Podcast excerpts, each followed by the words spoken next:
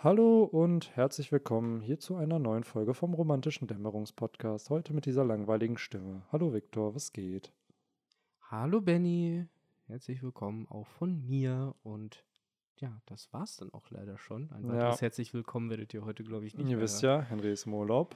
Ja. Viktor und ich haben uns gerade schon gefühlt 90 Minuten verquatscht. Hm. Und äh, ja, das ist dann immer so, da entsteht gefühlt ein halber Podcast, ein ganzer Podcast schon. Und dann fangen wir erst an zu recorden. Ähm, Mhm. aber vielleicht auch ganz gut, weil wir dann heute ein weniger Off-Topic-Talk machen. Wo manche sich jetzt denken, so, oh nein, kein Off-Topic-Talk. Aber ja, dann bleiben wir eher beim Band, denn es geht heute um Band 21 vom Hm. One Piece Manga. Darüber reden wir immer in diesem Podcast. Also, so, falls das Richtig. der ein oder andere oder die ein oder andere noch nicht so mitbekommen hat. Wir reden hier über einen Manga. Das sind japanische Comics und äh, die gibt es mittlerweile auch in Mhm. Deutschland zu kaufen. Und One Piece, das ist der mit dem Strohhut, ne? Genau, das So. ist so ein Pirat und ähm, der hat so eine Bande und der will so einen Schatz finden, wie halt so ein Mhm. Pirat halt. Der ne? kämpft halt gerade gegen so einen anderen Typ, der hat Genau. so einen Haken als Hand. Ja, also so, auch Pirat. auch Pirat, aber auch so ein anderer Pirat, der anscheinend so für eine Regierung arbeitet irgendwie Mm. so und irgendwie ist da noch was mit Sand und einer Wüste und einem Königreich. I hate sand. Ja, Of course. ja Anakin Skywalker taucht dann auch noch auf. Natürlich. ähm, ja, Jo, aber du sagst es, Band 21 was? yes. 21, ne? Die erste Hälfte für mich von so einem kleinen Komplekt aus zwei Bänden, denn wir haben ja hier äh, einen der seltenen Fälle, wo man auf das Cover eingehen kann. yes. Ich habe es gefühlt schon jedes Band gefragt, ist es das, ist es das? Und diesmal weiß ich selber, dass es das ist, nämlich äh, es gibt ja Band 21 und 22, wo dann eben auch der Kampf zwischen den Strohhüten und der Barockfirma stattfindet. Mhm. Und du hast dann auf Band 21, zumindest im Deutschen, ich weiß gar nicht, ob es dann im Original Japanischen auch so war. Ja. Ja, wahrscheinlich dann, ne? Da hast du dann die Barockfirma auf Band 21 und auf Band 22 praktisch spiegelverkehrt, also ihnen genau gegenüberstehend die Strohhüte, sodass, Yes. wenn man die Bände halt nebeneinander legt, hast du halt die zwei Parteien. Also es ist ein bisschen ein Spin auf den klassischen, äh, auf das klassische Bild, was sich beim lustigen Taschenbuch auf dem Buchrücken bildet. Hier ist Mhm. es halt eher die Frontcover, die halt. Ja, es ist schon cool gemacht, auch immer mit den Antagonisten und Protagonisten dann. Das hat ja Oda immer mal wieder gemacht. Aber ich bin überrascht, dass er dieses Konzept nie so weiterverfolgt hat, weil bei Oda hätte ich mir halt echt Ja, hat vorstellen er können, Doch, hat er doch. Also, nee, dass er halt vielleicht auch wirklich sowas macht wie, okay, so die nächsten sechs Bände, die rauskommen, das glaub, sind dann das- so, die kannst du dann aneinander legen Ja. und da hast du halt so ein großes Bild von Ja, Wano zum ja, Beispiel. ja. Wie cool wäre das Ja, denn? es ist halt, sagen wir es mal so, er hat es nicht mit sechs gemacht, aber er hat ja jetzt mit Band 99, 100 und 101 hat er ja drei Cover gemacht, die dann sozusagen ein Riesenbild bilden mit der Ah, ganzen, okay. also mit der ganzen Strohhutbande, Kaido, Big Mom und dann Yamato und Ace hinter Ruffy sozusagen auch nochmal. Mhm. Also das ist so das größte Project, was er gemacht hat. Weil ich glaube, sechs nice. Bände schon brutal, weil ja, nee, das war so, ein Beispiel. aber drei fand ich dann schon ganz nice. Gerade jetzt, Ja. weil da auch viel der, der Kämpfe ja dann noch passieren in den Bänden und Weil äh, im Endeffekt so ein bisschen wie früher diese Sticker-Alben, die man hatte, Ja. für Digimon oder Pokémon-Sticker-Karten. Und da gab es dann auch manchmal so diese Special-Felder, wo dann so vier Ja. nebeneinander waren. Und dann Ja. konntest du da halt entweder eine Szene aus dem Anime, Ja. die dann halt aber in vier Stickern aufgeteilt war. Ja, So und sowas. halt. stimmt, ey. Boah, das war auch krass. damals diese Zeit, es gab doch diese fünf, also nicht so Center Shock und so, sondern diese fünf Cent Kaugummis, die waren so Hm. pink. So, die sahen so ein Mhm. bisschen wie Bu aus. So, und dann hat's du, oder von der Farbe her, und da waren immer so Dragon Ball Z-Sticker irgendwann Ah. drin. So, und die Kaugummis haben halt nach Trash geschmeckt, aber ey, Alter, die hatten recht an Dragon Ball, so, die hatten einfach Dragon Ball Z-Sticker. Ich habe eine Und- Zeit lang immer äh, einmal die Woche, glaube ich, oder so vom Kiosk. Das war noch so erste Klasse, meine ich noch, wo ich von meiner Mhm. Mama abgeholt wurde. Und da hat sie mir mal im Kiosk so einen Booster mit äh, Demon-Sticker-Karten geholt. Ah. Und da habe ich so nach und nach mein Album vollgeklebt. Wurde leider nie ganz voll. Ich hatte auch irgendwo ein Boah, das Pokémon-Sticker-Sammelalbum. OG-Pokémon Ich weiß gar nicht, ob ich die immer noch habe. Vielleicht das liegen war, die irgendwo war das nicht in Rot so? Und Ja, ja, es war rot. Ja, ja. Da gab es auch so äh, Doppelbilder und Vierfachbilder und glitzernde. Ja, genau. Und, Und mir das war haben, meine. Mom hat irgendwann sich gesagt, die hatte keinen Bock mehr, dann mir Packs zu kaufen. Die hat die dann einfach bestellt, die restlichen, die mir noch gefehlt haben. Und die Lieferung war falsch. Ich glaube, wir haben es verkackt.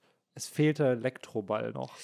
Den hatte ich. Ich erinnere mich, dass ich den hatte. Elektroball fehlte noch. So. Und irgendwann in der Schule, das war ja erst, das war zweite Klasse vielleicht, zweite, dritte Klasse, da hat mir dann da habe ich dann bei einem gesehen, ich weiß noch, wie er hieß, Finn, der hatte, das, der hatte dieses Elektro. Ich so, Alter, ich gebe dir hier diesen ganzen Stapel, gib mir diese Karte, dann habe ich mein Album voll. Dann hat er mit mir getauscht und dann hatte ich das voll, aber wie schon gesagt, ein bisschen ercheatet, weil äh, die, ich glaube, es waren so, keine Ahnung, wie viele es waren, aber ich würde behaupten, es waren vielleicht, viele. ich glaube gar nicht so viele, aber irgendwann kommt ja der Point, da hast du schon so viele Sticker, dass es ja nur noch Ah. ein paar sind, die dir fehlen. Und ich glaube, es waren vielleicht 20, 20, die noch gefehlt haben. Und du müsstest ja so viele Packs kaufen im Endeffekt, damit du dann diese restlichen kriegst. Außer du tauschst die ganze Zeit, aber du kannst ja auch da nicht immer hoffen, dass jeder alles doppelt hat. Naja, das So. war der Gedanke damals, ne? Ja. dass die so auch getradet werden und so. Aber ja, wilde Zeit auf jeden Fall. Wilde Krasse Zeit. Geldschleuder damals, Ja, diese Stickerhefte.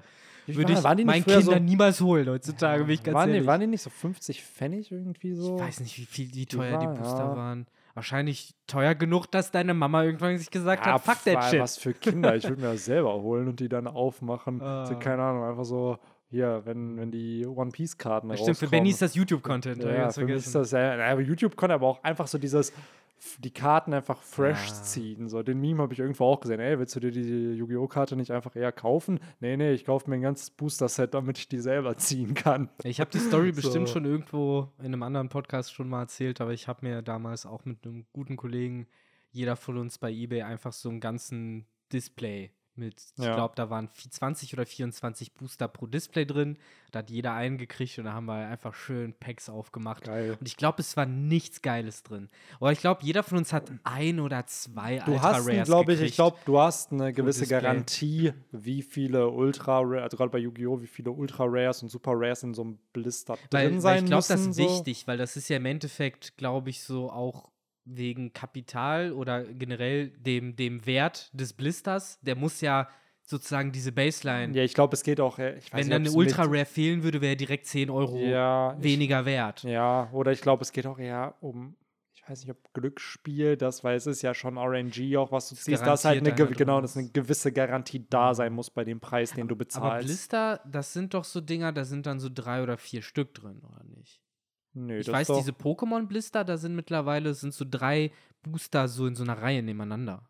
Nee, dann benutze ich vielleicht das falsche Wort. Mir geht es halt auch um Du dieses meinst Pack Displays, mit, genau, ne? Diese das, Pappaussteller, die du aufmachst und dann kannst du da noch Das- irgendwie so genau. das Logo ausklappen. Genau, genau. von- und dann ziehst du da deine Envoy of 24 Chaos. Packs, dann, äh, keine Ahnung, 24 Packs da raus, genau. Nee, Envoy of Destruction war es, glaube ich. Nee, Invasion of Chaos war Invasion das. of äh, Chaos, aber es gab das auch Envoy of. Hm, Beginning und End. Das waren Chaos Emperor Dragon und Black Luster Soldier. Genau, End, Beginning und. Aber das Ja. war auch in dem Booster dann drin, ne? Ja. Das war in Invasion of Stimmt, Chaos. da, ja. so, so war Ja. das in meinem Kopf. Chaos Emperor war die Secret Rare, das war die Ja. erste Karte. Und äh, Black Luster war Ultra. Also der war dann irgendwo.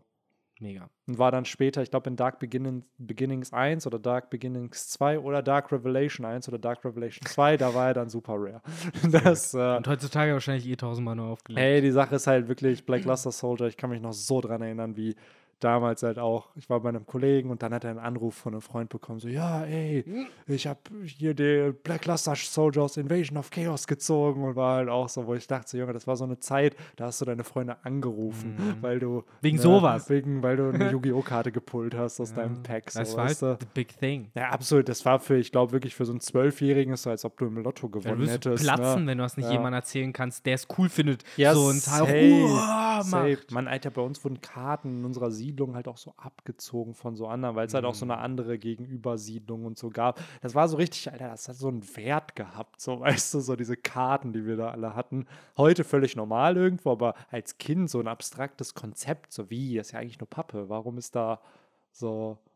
Ja, das kam erst so ein bisschen mit der Zeit, dieser Sammlerwert, Ja. der, der man dem Ganzen. Und das da- finde ich so krass. Da gibt es ja diesen einen. YouTuber, das ist halt auch so ein älterer Dude, der ja diesen ganzen Pokémon-Hype damals in den 90ern mitgemacht hat und sich da so Base-Set-Booster schon geholt hat und in Saves gepackt hat, weil er einfach meinte, so Alter, ich habe schon Magic und sowas gesammelt und auch andere Kartenspiele davor und diesen Hype, den Pokémon damals in den 90er hatte, meinte er, hatte er noch kein, mit keinem anderen Karten-Franchise gesehen, so oder generell mit dem ganzen Franchise. Eben. So und äh, fancy, dass der Teil, der hat, glaube ich, irgendwie neun Shadowless Glurak in neun, also in so einer Mint 9 Condition und so. Also es ist schon krank. Und er meinte so, ja, eine davon geht halt für 100k einfach bei eBay direkt weg. so, weil die halt so viel wert- Altersvorsorge ist so. gesichert. Ja, ne? wo ich auch dachte, Junge, das ist so. Und der hat dann halt in diesem Podcast halt auch darüber geredet, wie er die lagert.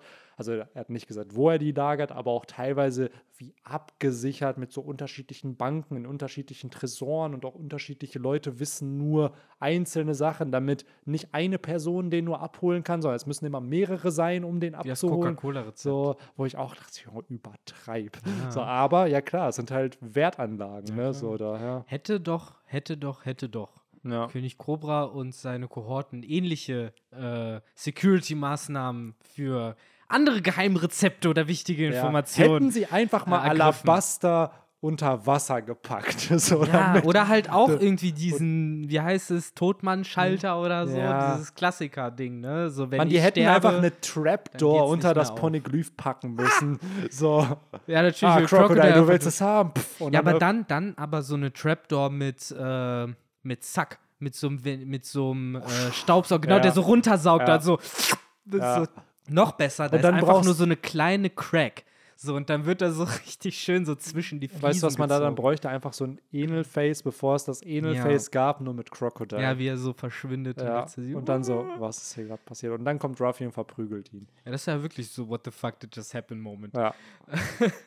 Ey, oder falls du noch Inspiration brauchst, weil äh, in meinem neuen Crocodile-Video behaupte ich auch, dass äh, Ruffy und Co. Crocodile wieder treffen werden. Gerade, ich will unbedingt eine Ruffy-Robin-Crocodile-Reunion haben. Mm. Dass äh, Miss, Miss All Sunday hier mit Mr. Zero mal wieder quatschen darf. Und du glaubst wirklich, ganz im Ernst, dass, ich meine, ich will jetzt äh, nicht groß, groß, groß, groß spoilern, was gerade so die aktuellen Chapter angeht, aber du willst mir ernsthaft erzählen, dass aufgrund dessen, was im Moment im Manga so passiert, Mhm. oder ernsthaft noch deine Kreativität dabei braucht, bezüglich was mit Crocodile irgendwann mal noch abgeht. Er braucht nicht meine, er braucht nicht meine glaub- Kreativität. ich glaub, der Mann er- hat, der Mann hat die, hat die Kreativität, die, die ich mir gerne Nein. wünschen würde. Sagen wir es mal so. Aber äh, der Boy, wenn wir jetzt auf Crocodile eingehen, weiß ich nicht. Irgendwie würde ich es mir für ihn wünschen, wenn er irgendwann sein sein Pluton-Moment bekommt, Hm. ohne dass er was mit Pluton macht, aber dass er zumindest sieht, was die antike Waffe kann oder was da drauf hat, weil das ist mir zum Beispiel heute auch ein bisschen bei dieser Recherche für dieses Crocodile-Video aufgefallen, dass der Boy einfach weiß, was Poneglyphe sind. Er weiß halt, dass die entziffert werden können. Er weiß, was eine antike Waffe ist. Woher weiß er von Pluton, dass die existiert? Und er hat Robin ja den Schutz vor Piraten und der Weltregierung gegeben, damit sie als Businesspartnerin für ihn das dann halt übersetzt. Wo ich mir dann denke, Alter, das ist so der erste Shishibukai-Antagonist, den wir in One Piece hatten. Und dieser Mann ist selbst jetzt 800 Chapter später eigentlich immer noch relevant irgendwie für die Story, weil er halt Infos über Dinge hat, über die wir immer noch nichts wissen. Und er hat zwar auch nur ein Gerücht gehört, das sagt er ja in diesem Chapter, wo er mit Cobra auch quatscht, aber ich denke mir so, das ist schon viel Infos über die Welt von One Piece, die dieser Charakter eigentlich nicht haben sollte, aber er hat sie. Ja, ich, ich hoffe einfach nur, dass er in Zukunft die richtigen Entscheidungen trifft und sich an die richtigen Leute hält. Ähm, Hey Ruffy, kann ich dein Nakama sein? mm, genau. Ja. Äh, Ruffy nämlich. Äh, nein, äh, Spaß beiseite. Aber das war ja auch irgendwie so immer der Grund und äh, früher für mich auch Anlass zu denken, dass Crocodile halt vielleicht eben nicht auf vollkommen auf eigene Motivation handelt, beziehungsweise dass er eben vielleicht irgendwas irgendwo ins Ohr gelegt bekommen hat. Ich meine, ne, jetzt wird es auch klarer da durch den Reread und auch das, was man sonst noch so alles über Crocodile und auch die Weltregierung und Alabasta erfährt. Ähm, aber irgendwie bleibt ja trotzdem genau das, was du nämlich gesagt hast, dass es schon irgendwie erstaunlich ist, wie viel er weiß und eben auch wie viel jetzt nicht direkt Detailwissen, aber doch schon wie viel Fachausdrücke, Poneglyph, Pluton, Waffe aus einer antiken Zeit, wie du es gerade beschrieben hast. Das sind ja eben alles Sachen, das muss man erstmal wissen. Und das Mhm. wissen halt die wenigsten, wenigsten, wenigsten, wenigsten Leute in der Welt von One Piece. Zumindest von dem, was wir so mitbekommen. Ne? Ich meine, äh, äh, abstraktes Beispiel, aber wenn du, keine Ahnung, auf dem Sabodi-Archipel oder so so ein äh, äh, Capone einfach mal angesprochen hättest, weißt du, was ein Poneglyph ist, hätte er vielleicht auch gesagt, ja, habe ich schon mal gehört, aber so genau weiß ich es auch nicht. Gesehen habe ich noch keins, aber man weiß ja irgendwie auch wiederum nicht, wir sagen das auf der anderen Seite, weil es für uns so vorkommt, ne? Auf der anderen Seite wissen wir aber tatsächlich gar nicht, wie, zu welchem Grad diese Common Knowledge reicht, beziehungsweise Common Knowledge in diesen Kreisen. Ich glaube, in dem One Piece-Universum, wir kriegen es ja oft, gerade in der Story, mit wichtigen historischen Figuren irgendwie mit, gerade Königsfamilien, Ja. irgendwelche namhaften Piraten mit hohen Kopfgeldern, die ja gefühlt Celebrities da schon so sind. Es ist ja nicht der Average Joe, den wir da aus dem Windmühlendorf kennenlernen Richtig. oder aus, keine Ahnung, Syrup Village Ja, ja. oder selbst aus Dressrosa, die ganzen anderen Namen, namenlosen Charaktere da, die wissen, glaube ich, nicht, was ein Poneglyph ist, so weil das geheim gehalten wird, so weil auch Ja, zum. Beispiel dieses Poneglyph hier verbinden, also es wird ja dann im nächsten oder übernächsten Band, nee, im nächsten, dann wird es ja revealed, wo es sich in der Grabkammer ver ver versteckt. Ja, Tabu so, praktisch. Genau. ne? Und es ist ja bei vielen Poneglyphen so, die sind ja nicht öffentlich irgendwo zugänglich, so wie in einem Museum oder so, sondern die werden ja oft eher versteckt, damit sie nicht gefunden werden. Ja, das heißt, das letzte Poneglyph wird definitiv auch in der Grabkammer unter Winterfell sein. So wie alle plotrelevanten Sachen in der Natürlich. Kammer unter Winterfell gewesen Immer sind. alles. Alles. Es wäre halt witzig, wäre wär jetzt wirklich witzig, wenn das letzte Road Poneglyph einfach wirklich an einem öffentlichen Ort einfach ist. So, ja, der letzte, der es kriegt, cool. So, Mm, und so dann, steht da halt eh einfach immer rum. Ja, Das ich frage mich halt echt, was der, auch wenn man jetzt einfach zu den aktuellen Chaptern mal geht, so dieses, wie sie es finden werden. Weil so, du hattest immer bei allen anderen Poneglyphen, hattest du einen direkten Hinweis. Also so, Nekomamushi Inuarashi, ey, lass in den Baum gehen. Hier, bam, Reiso am Road Poneglyph. Ja, Dann. Auf Wano hast du auch einen Und dann Guide. hast du sofort gesagt bekommen, Kaido hat eins, Big Mom hat eins. So, du hast sofort die Infos bekommen im Zowak. Im Zo der Zowak ist eigentlich der Arc gewesen, der uns gezeigt hat, so findet man das One Piece. So. Und jetzt ist aber der Punkt, jetzt hast du halt niemanden, der irgendwas sagen wird. Jetzt hat es so ein bisschen Skype-Vibes, finde ich auch. So dieses, ja, wir müssen das finden, keine Ahnung, wie wir es finden. Lass erst mal auf irgendeine Insel, auf die wir jetzt Bock haben. So, und gucken Genau. von da aus weiter. Davor müssen wir aber erst noch einmal kurz in die Zeit zurückreisen und ein Königreich befreien, was wir schon Genau, befreit genau. haben. Müssen- nämlich. Ja, das wird dann nochmal gemacht mit, äh, wenn im nächsten Chapter dann Vivi erwähnt wird, ey, wisst ihr Mhm. noch, was damals war? Und dann hast du so ein, weil das ist, glaube ich, das, wovor ich ein bisschen Angst habe, dass Oda Recap Filler Chapter machen wird, Hm. um bestimmte Story-Sachen nochmal zu erklären. Wie zum Beispiel das, was hier jetzt gerade passiert. Weil er hat es im Reverie Arc schon ganz leicht gemacht, aber so wie er es ja auch öfter in Interviews gesagt hat, er schreibt ja auch den Manga auch immer wieder für, für eine neue Audience, dass halt Leute ab jedem Punkt so ein bisschen anfangen können zu lesen. So, wir Ja. sind natürlich alle mit dabei jetzt im Finale, aber in dieser finalen Saga. Aber ich kann mir schon vorstellen, dass es Setup geben könnte, gerade in diesem ersten Part davon, dass halt Leute wieder reinkommen. Ah, was ist denn vielleicht in Alabaster passiert? Ja, aber apropos Setup, nachdem du mein Setup gerade so künstlerisch ignoriert hast. Ich ähm, wollte nur das elaborieren, um es gesagt zu haben, Viktor, damit nicht in zwei Jahren, wenn das vielleicht passiert, da nicht hier das, gesagt wurde. So, jetzt rede ich wie Ernie aus Stromberg. Stimmt, Äh, dich hat so, gerade auch so. So, ja, das ist jetzt so hier. So, aber jetzt, äh, ja, jetzt äh, können wir hier reden. Ne? Genau, denn äh, wie, wofür braucht Oda da irgendwie sich noch groß um Setup, Setup zu scheren? Er hat ja uns, die wir euch jetzt mit perfektem Timing. Wir sind dieser Filler-Podcast. Wir sind für- der Filler-Podcast, ja. genau. Jetzt, wo Alabasta und Poneglyphe und hast du nicht gesehen, wie der relevant wird. Wir sind für euch da. Und tatsächlich äh, lohnt es sich allein schon aus diesem äh, ersten Grund, den wir gerade angesprochen haben, schon das Band zu lesen. Denn ähm, ich weiß nicht, wie dir es da immer geht, Benny, aber ich finde gerade bei One Piece ist da so ein Sonderding, äh, weil es halt so lang läuft und so viele Dinge gedroppt werden und passieren und äh, man ja manchmal auch vergisst, Details vergisst, so wie zum Beispiel, dass Crocodile hier durchaus sagt, woher er die Info hat und nicht es geheim hält, was ich vergessen habe. Ähm, und äh, Welche Info? naja, dass, äh, woher er, also dass er überhaupt weiß, dass es ein Pornoglyph da gibt, dass er ein Gerücht gehört hat. Ach so, ja. Und ich habe hab ja Ich weiß nicht, ob das in der deutschen Übersetzung auch so übersetzt wurde. Ich würde behaupten, deine englische Übersetzung ist da akkurater. Als Ja, die das, Frage ist halt ja, dann wirklich dann zum Beispiel, wo er es dann tatsächlich her hat. Ne? Deswegen war ja immer meine Theorie. Ivankov, zum als er Beispiel. revolutionär war. Aber worauf ich hinaus wollte, dieser Satz geht schon viel zu lang und hat bestimmt schon fünf, sechs Semikolons, wenn man ihn Ich wollte gerade sagen, einfach so 17 Semikolons. Genau. Ähm, ich weiß nicht, wie dir es geht, aber dadurch, dass One Piece schon so lang geht und so viele Dinge gedroppt und etabliert werden. Dein Satz ist bald man- länger als das One Piece. Nee, ich habe ihn einfach von vorne angefangen. Und man Sachen ja äh, auch oft vergisst, Ja. dass es dann halt wirklich, wirklich cool ist, wenn äh, man selber diese Sachen dann nochmal liest und so diese praktisch wie Origin. Weil das, Mhm. dieses Band ist ja und auch dieses Kapitel, ich weiß nicht, Poneglyph? Wurde das ausgesprochen? Mhm, Nein, mhm, das nein. ist das erste Mal, dass Poneglyph gedroppt wird, dass das Wort Pluton gedroppt wird, dass es die Rede ist von einer Waffe eines antiken Königreichs und das alles finde ich, das hat schon nochmal so einen besonderen mystischen Touch für mich. Das sind so Szenen, wo man jedes Mal dran sitzt und sich sagt, kann ich da irgendwo aus irgendeiner Ecke noch irgendwas raussaugen, was ich beim letzten Mal lesen nicht gesehen, bemerkt, sonst was habe, weil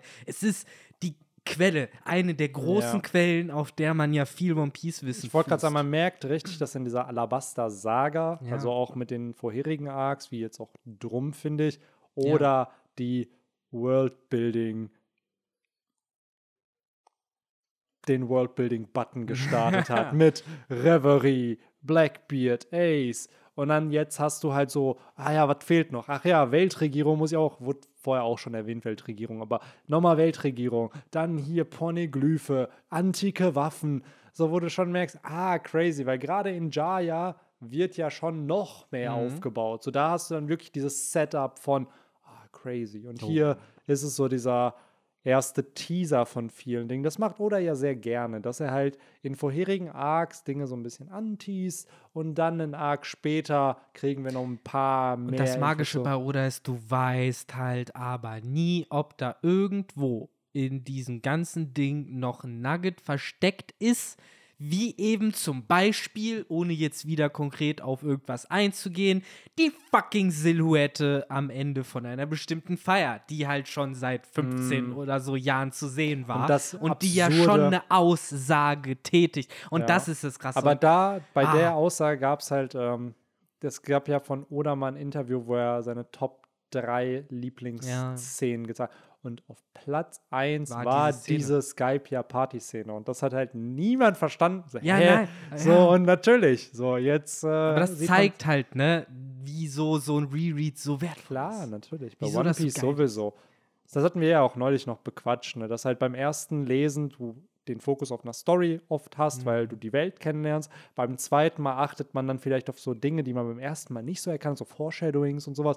Und erst beim dritten, vierten Mal lesen auf so Themes. Aber man schafft es auch beim fünften, sechsten Mal nochmal irgendwelche Nuggets zu Ja. finden. Und ich finde bei Attack on Titan, ohne krass zu spoilern, aber in den ersten ja, keine Spoiler, es ist einfach so. In den ersten zwei oder drei Chaptern, Ach so, gucken- vom Anfang auch. ja, ja, ganz ja, am den kenne ich ja. da werden, da sagen halt bestimmte Charakter, da sagt ein bestimmter Charakter bestimmte Worte und dann werden bestimmte Faces gezeigt, wo die Sprechblase ist, sozusagen, was, worüber der Charakter redet. Und das, was in der Sprechblase da steht, was mit dem Charakter gezeigt wird, wo einfach, der redet in einen Raum und dann hat der Autor natürlich Paneele von anderen Charaktern gezeichnet, wo ich mir dachte, so, ah, sehr sneaky, was hier dann versteckt wurde, weil das erkennst du halt auch erst natürlich, nachdem du bestimmte Reveals halt irgendwie halt kennst. So, und daher bei One Piece halt ähnlich, weil wie du schon sagst, so dieses mit Gerüchten, vielleicht wird ein Crocodile ja später nochmal erwähnen. Ja, also um es wirklich zum aller, allerletzten Mal hier einmal, weil es gerade sehr klar in meinem Kopf ist und zeitlich relevant ist zu erwähnen. Äh, ich finde es immer noch ein interessanter Gedanke, wenn äh, äh, Crocodile, der ja in Alabasta auftaucht, Alabasta wurde geremaked in Dressrosa mit äh, Doflamingo als, Als Sir Crocodile, als Sir Crocodile gecastet, genau. König Riku, als König Cobra. Rebecca als Vivi.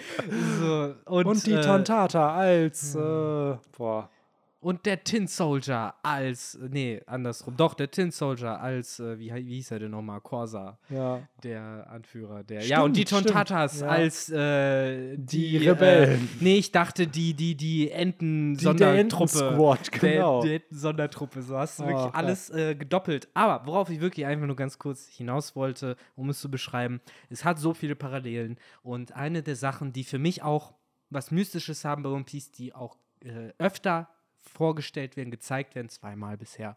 Zweieinhalb Mal, wenn man Kaido mitzählt, ist halt diese seltsame Art und Weise der Übergabe von Teufelsfrüchten, die halt meistens in irgendeinem abge, abgelegenen Hütte bei Sturm mit du hast die ganze Welt und willst dich rächen, hier, nimm diesen Teufel in Fruchtform und räch dich Du hast allen. immer den Ruffy Shanks Moment eigentlich Ja, ja, nur auf ja. Seiten der Gegner. Ja, so, jetzt, wo ne? du sagst, ich habe nie die Connection dazu gemacht, dass zwischen Ruffy und Shanks genau der gleiche Moment abgelaufen ist wie zwischen Doflamingo und Trebol. Äh, Oder Big Mom Oder- und Mother Carmel oder Big Mom und Kaido. oder Orochi und äh, äh, er? da, Genau. genau. Und das meine ich damit. Und dann habe ich mir halt einfach die Frage gestellt, ob Crocodile nicht auch so einen Moment gehabt hat, in irgendein, irgendeinem Zeitpunkt seines Lebens.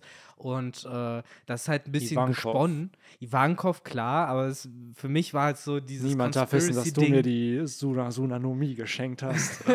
Es ist wirklich das ist wirklich ein Geheimnis. Ja. Alle sollen denken, dass ich die selber gefunden habe. einfach nur aus Pride. Ja.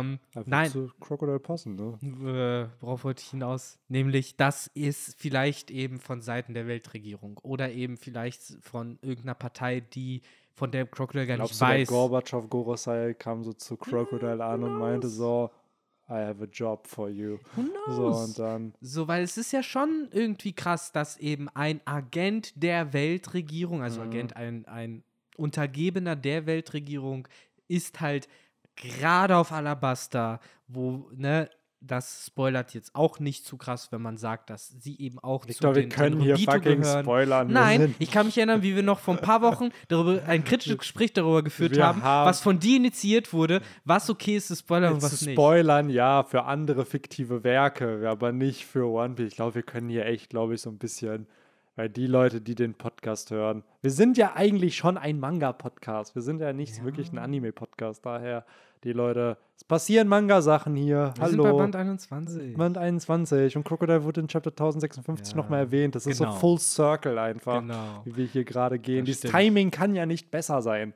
Das Ich ja wollte, äh, genau, ich wollte ja. eigentlich nur davon, da, darauf hinaus, dass äh, die Cobra-Familie, ja, nee, Nefeltari-Familie, ja, Nefeltari. Zu den Tenryubito gehört, beziehungsweise eben die ausgewanderte Familie ist. Sie wurden nie Tenryubito. Sie sind nie Ja. welche geworden. Ja, das So. ist tatsächlich. Sie wären, sie hätten sein können, sind, vielleicht waren die sogar da. Wir wissen ja nie, Wann was, genau. wann genau, wie das auch alles passiert ist, nachdem jetzt hier antikes Königreich hier weg, futsch, verlorenes Jahrhundert, gefühlt established. Sind die dann einfach auf die Red Line gegangen? Hat vorher schon, wir wissen, dass die Lunarians irgendwas mit der Red Line zu tun hatten? Sind die dann zur Red Line einfach? Haben da ihr fettes Pangea-Schloss gebaut? Und so, Das so. ist krass, das ist Tinfoil gerade. Da haben wir auch So, schon drauf Wo ich eingegangen. mir halt denke, so, was machen die Ja. Sieger dann? So, die sind auch, wir haben auch darüber schreiben. geredet, dass es komisch ist, dass auf der anderen Seite, einen Seite die Lunarier seit Urgezeiten auf der Redline Ja. leben, auf der anderen Seite es immer so inszeniert ist und wir ja auch bei uns diesen Geisterkanon haben von die Redline ist dafür verantwortlich, dass wir diese unnatürlichen Ja. Sachen auf, also unter anderem Ja. dafür verantwortlich und deswegen muss sie kaputt gemacht werden, damit wir wieder Normalzustand, Anführungszeichen, bekommen, was ja so ein bisschen äh, sagen würde, die Redline ist künstlich, aber gleichzeitig die Lunarians, die halt ewig da leben. Also man weiß halt nicht genau, wie das alles zusammenpasst. Und Love Tale ist in der Red Line. Und Love Tale ist natürlich in der Redline.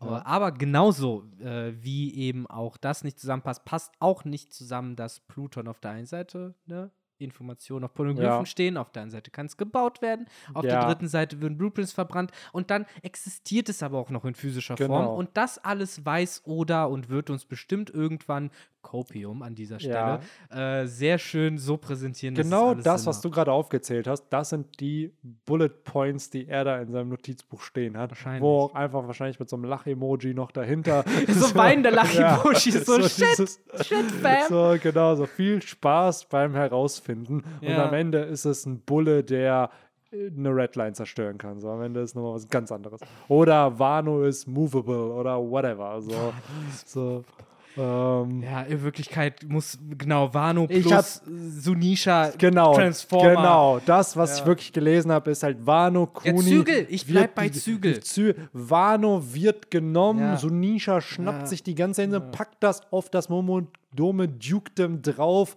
und dann ist das Pluton. Nicht mehr mit dem Momodome Dukedom, weil da anscheinend nicht die passenden Abilities sind, sondern mit dem passenden Wano-Aufsatz. Also beide Vanos oder nur eins?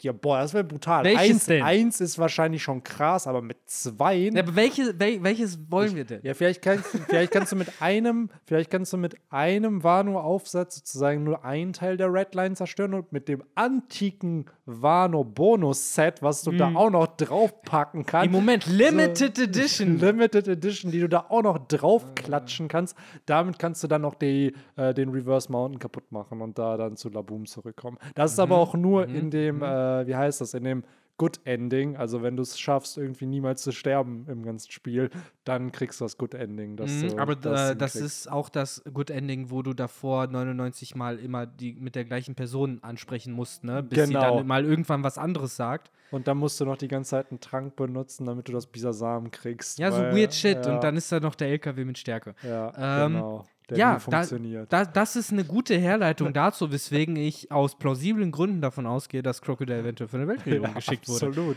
Das ist doch eine valide Argumentationskette. Und ich würde mal behaupten, 99% der One Piece-Theorien im Internet sind genau auf solchen Argumentationsketten Ey, das aufgebaut. erinnert mich gerade original an die Szene. Ich war heute arbeiten und äh, mein äh, Klient hat äh, mit äh, Stranger Things angefangen und äh, saß da, hat Stranger Things geguckt, da habe ich mich auch dazu gesetzt und äh, ich konnte tatsächlich guten Gewissens gucken, weil äh, er mitten in der zweiten Staffel drin war. Und ähm, da, fuck, worauf wollte ich jetzt hinaus? Ich verliere erstaunlich oft gerade den Faden. ähm, irgendwas mit einer Story, das erinnert dich, mit One Piece-Theorien. 99% der Theorien sind auf so einer Ach so, genau. Argumentationskette Das aufgebaut. war nämlich die Folge, ich weiß nicht, ob du Stranger Things geguckt hast oder Yes. aber unsere Zuhörerinnen und Zuhörer bestimmt auch. Und zwar in der zweiten Staffel die Folge, wo die zu diesem Verschwörungstheoretiker auch kommen und halt sozusagen ihn, Mm. der sozusagen schon dachte, wäre der krasseste, halt sozusagen nochmal komplett wegschocken mit der noch krasseren Verschwörungstheorie sozusagen. Und so wird man dann immer ge-one-upped. Und ich hatte auch gerade das Gefühl, dass äh, Ich höre mir diesen Podcast doch mal an, ich mache daraus jetzt ein Video. So und argumentiere einfach so die ultimativste One Piece-Theorie ever. Und in der Folge argumentiere ich einfach mit anderen Franchises und mit Mhm. anderen fiktiven Stories und Genau. komme dann zu der Conclusion, dass Genau. Jin das One Piece finden wird. Ja, natürlich, weil wir wissen ja, irgendwann kommt Danny mit ihren 50.000 Dothraki halt Ja. noch an. So, die wird einen Weg finden, dass Pferde auf Schiffen äh, Genau, diese können. Schiffe werden von Tom gebaut. so, Und von Sunisha gezogen. Und von Sunisha gezogen. Mit dem, ja, und Pluton, das, die Baupläne waren in Wirklichkeit die Zügel, die dann da gebaut, benötigt werden. Nee, die. Zügel sind Kaido und Momonosuke.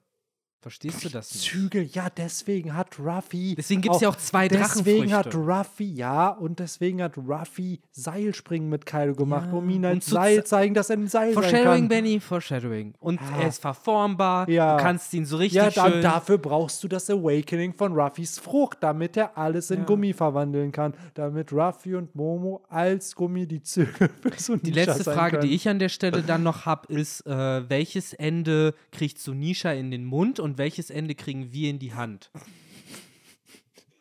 Kaido ist auf jeden Fall im Mund, weil der muss bestraft werden. Also das Und heißt, Mo- wir halten ihn schön am Hintern. Also wir halten ja die Zügel, die andere Ja. Seite davon. Ja, ich würde Momo eher bei uns sehen, weil Momo halt gut ist. So. Also, so- also Sunisha kann literally Momos Shorts fressen. Ja. Okay. Und Kaidos Gesicht halt. Ja, so läuft das. Ja. Und das ist dann ja auch für Kaido wahrscheinlich sehr angenehm da drin. Ja. Und das ist dann Eternal Redemption. So wird Kaido aus dem Plot geschrieben. Wer braucht schon Magma Ich und will so. Fanart sehen davon, Ja. bitte. Von so richtig dumm wie so Kaido. und Alter, dieser, ich finde das gerade auch eine sehr schöne Analogie, wie Momo und Kaido die Zügel von Sunisha sind, während auf Sunisha so das normale Wano Ja, und das antike Wano auch noch drauf Das antike Wano ist da mittlerweile da drüber auf Mount genau, Fuji genau, drauf. das ist dann nochmal drauf. Und dann muss aber einfach für den Swag, muss Sunisha noch so eine coole Brille tragen. Hm. Damit man einfach sieht, ah, okay, das ist die Transformation jetzt. Ich glaube aber, von, äh, dass das, wie unzumutbar ist, der Podcast noch Meta, äh, geht langsam vom gelben in hellgelb, äh, vom Ja. grünen in hellgelben Bereich Ja, jetzt rein. können wir, jetzt können wir gern wieder über Pornoglyphe, über, jetzt können wir wieder über den coolen Shit in One Piece Ich quatschen. möchte nämlich aber bitte- Pornoglyphe und äh, Damit meine Theorie jetzt nicht wirklich komplett ins Lächerliche gezogen wird, halt nochmal herausstellen. Ma- Mich hat nur motiviert, dass wir so auf dieses Motiv hatten von eben der Übergabe einer bestimmten Kraft und eines, eines damit verbundenen Mandats, einer damit verbundenen Aufgabe, die dieser Charakter vielleicht auch nicht in seinem eigenen Namen erfüllt. Denn so ein Don Flamingo, klar, man hat es irgendwie nie richtig erfahren, was Trebol eigentlich davon hatte, äh, dass er ihm das so gegeben hat, außer halt in seinem Schatten sozusagen Fahrwasser mitzuschwimmen. Bei der Kurosumi-Oma und Orochi war es halbwegs klar, wieso. Bei Shanks wissen wir es nicht. Wir wissen nur, dass er irgendwelche Pläne hat. Und ähm, bei Big Mom und Kaido weiß man es halt auch nicht sicher, ne? Und äh, da könnte man halt jetzt bei Crocodile halt auch vermuten. Entweder er hat halt die Teufelsfrucht oder eben die Idee, Wano einzunehmen. So vielleicht ist es ja auch so, dass ihm vorgegaukelt wird, dass praktisch sein eigener Plan war, aber in Wirklichkeit wurden halt diese Gerüchte, diese Informationen, von denen die Weltregierung, Leute wie Gorbatschow wussten, dass äh, Crocodile darauf anspringt, Mhm. halt einfach genau ihm vermittelt, weil die halt schon davon ausgegangen sind, dass er dann losgeht, auch mit der Wüstenfrucht, die perfekte Teufelsfrucht. Wir haben es schon öfter angesprochen, um in Alabasta sein Unwesen zu treiben. Also, come on. Mm. Es hat wirklich sehr viele Beispiele angefangen Ja. dabei, dass er von der Weltregierung ist, dass er die Teufelsfrucht hat, dass er die Infos hat, dass aber auch generell einfach dieses, wie du schon Feind der sagst, er hat halt so, so seinen schönen Feldzauberbonus da in Alabasta. ne? richtig. Hat da wirklich so einfach einen Vorteil, so einen Heimvorteil gegenüber anderen. Die ganzen Infos, die auch, und das finde ich immer noch, dieses Mittrainieren von Teufelsfrüchten und Mhm. Dinge in Sand verwandeln können und ach man, keine Ahnung. Ich finde es halt auch, Crocodile ist sehr early in der Story aufgetaucht, mit aber noch sehr viel Potenzial an Infos, die Mhm. in der Zukunft halt immer noch relevant sind, wie ich find- Pluton. Ich so finde es halt. vor allen Dingen interessant, wie, sich zu fragen, wieso oder das gerade so gemacht hat, weil man könnte sich jetzt zum einen fragen, fand er wirklich, blöd gesagt, Crocodile damals schon genauso cool, wie er heute ist, Mhm. ne? um so zu formulieren, oder ist es halt tatsächlich eher aus dem Gedanken entsprungen, fuck, jetzt ist aber wirklich höchste Eisenbahn, dass das zumindest mal genamedroppt wird. Ich so glaube- Sachen wie Pluton, Sachen wie Genau. Teufelsfrüchte trainieren und deswegen war Crocodile Ja. das Vehikel. Genau, Dann ich aber glaube trotzdem- eher das. Ja, pass auf, dann aber trotzdem für mich die Frage, hätte man das dann nicht auf verschiedene Charaktere trotzdem aufteilen können? Wann? Das ist halt der Punkt, Naja, zum Beispiel das mit den Teufelsfrüchten hätte auch Mr. One sagen können. Nee, eben nicht, weil halt eben Mr. One halt, und das glaube ich schon wieder, weil zu dem Zeitpunkt glaube ich schon, dass auch Impel Down in Planung war. Weil in der Cover-Story, die ja dann danach kommt von der Barockfirma, die werden ja ins Impel Down geschickt. So, und ich glaube schon, dass Oda hier auch schon den Impel Down Arc gesetupt hat, wo ja dann Crocodile zum ersten Mal auch das Wort Awakening in seinen Mund nimmt. Und das Wieder dann ja auch wieder, genau, wieder Crocodile. Und ich glaube halt auch ja. da, dass oder gerade bei Crocodile dieses Ganze mit oh, Wüste und Wüstenmann. Ich glaube, der, das Konzept war relativ simpel, genau wie Enel ist im Himmel und ist gefühlt ein Gott wie Zeus, der Blitze machen kann. Also ich glaube, da die Assoziation zu den Fähigkeiten kommt relativ easy kreativ. Mhm. Aber klar, im Universe selber schafft es Oda dann aber trotzdem noch, das so aufzubauen, dass halt, wie du auch schon vermutest, so dieses, dass das alles konstruiert dann halt entsprechend ist. Gerade auch mit den Informationen, die er halt hat, wo ich aber auch glaube, dass es einfach ein Story-Vehikel ist, dass halt Oda im Alabaster-Arc schon Pluton Pornoglyphe genamedroppt hat, Mhm. weil eben Pluton Pornoglyph im aktuellsten Arc ja auch nochmal genamedroppt Ja, wird, ja. wo sowas revealed wird, wo dann Pluton sich befindet. Und da sehe ich dann zum Beispiel es eher als einfach Vehikel für die Story und nicht, dass da sich gedacht wird, boah, vielleicht, ich, ich kann mir sogar vorstellen, dass vielleicht Crocodile, klar, vielleicht für Impel Down noch geplant war, aber jetzt so die Rolle auch gar nicht geplant war, wie jetzt das, was mit der Cross Guild und so Mhm. passiert. Dass sich das dann einfach naturally wieder ergibt in der Story, so wie sich Ja. natural ergeben hat, dass Jimbei der Naka, der nächste Nakama wird, Ja, weil der eben sie so eine Dynamik mit Ruffy hatte und so viel die beiden halt erlebt haben. Ja, vielleicht ne, ich denke auch, dass es eher das ist, dass sie das Konzept des Charakters hatte, aber den noch nicht wirklich gefüllt hat. Äh, und dass es halt dann auch groß vielleicht auch wirklich das Vehikel war, so wie wir gesagt haben. So, es war halt einfach Zeit, dass das jetzt endlich erwähnt werden musste und gedroppt werden musste. Nur, ich frage mich halt, warum äh, wird das halt explizit jede einzelne dieser Informationen Crocodile in den Mund gelegt? Hätte man nicht rein inszenatorisch halt auch einen anderen Charakter das Wort Poneglyph zum ersten Mal aussprechen lassen können, wie, weiß ich nicht, Cobra oder vielleicht sogar Chaka so blöd gesagt.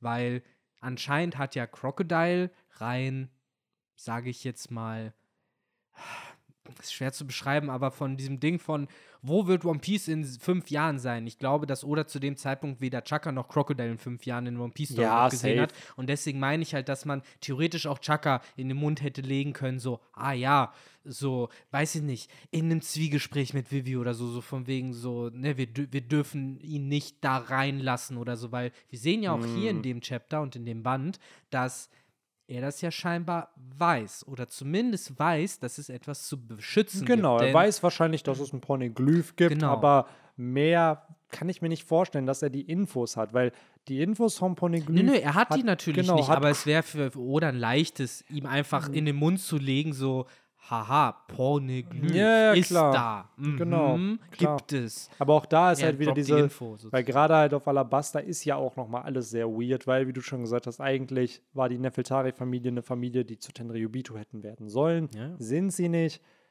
Warum haben sie ein Poneglyph? Also woher kommt das? Weil eigentlich haben bisher, wenn wir jetzt Big Moms Poneglyphe nicht mitzählen, weil die hat sie von woanders, die sind ja nicht auf Whole Cake Island gewesen, sind oft in Königreichen oder an Orten gewesen, wo Verbündete von Joyboy waren, beziehungsweise vom antiken Königreich.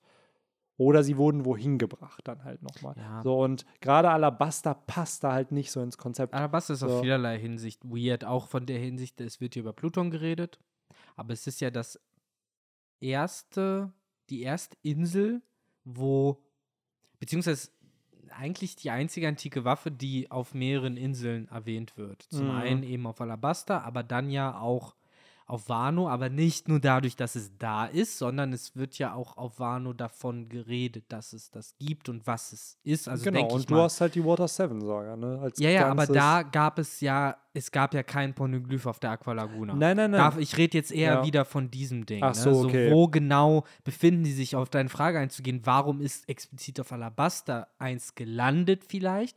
Oder, ne, und Glaubst du so damals der Shogun von Wano und der ehemalige King da von, Alabasta vor hunderten von Jahren haben sich dann so, haha, Bruder, wir machen Fistbumps. So auf deinem Poneglyph steht, wo, wo die antike Waffe ist und bei uns ist die versteckt und keine Ahnung, dass man das so, genau wie Skype hier und Fischmenscheninsel halt auch, dass die Absprachen halt gehalten haben, weil auf dem Skype Poneglyph steht ja, wo Poseidon zu finden ist.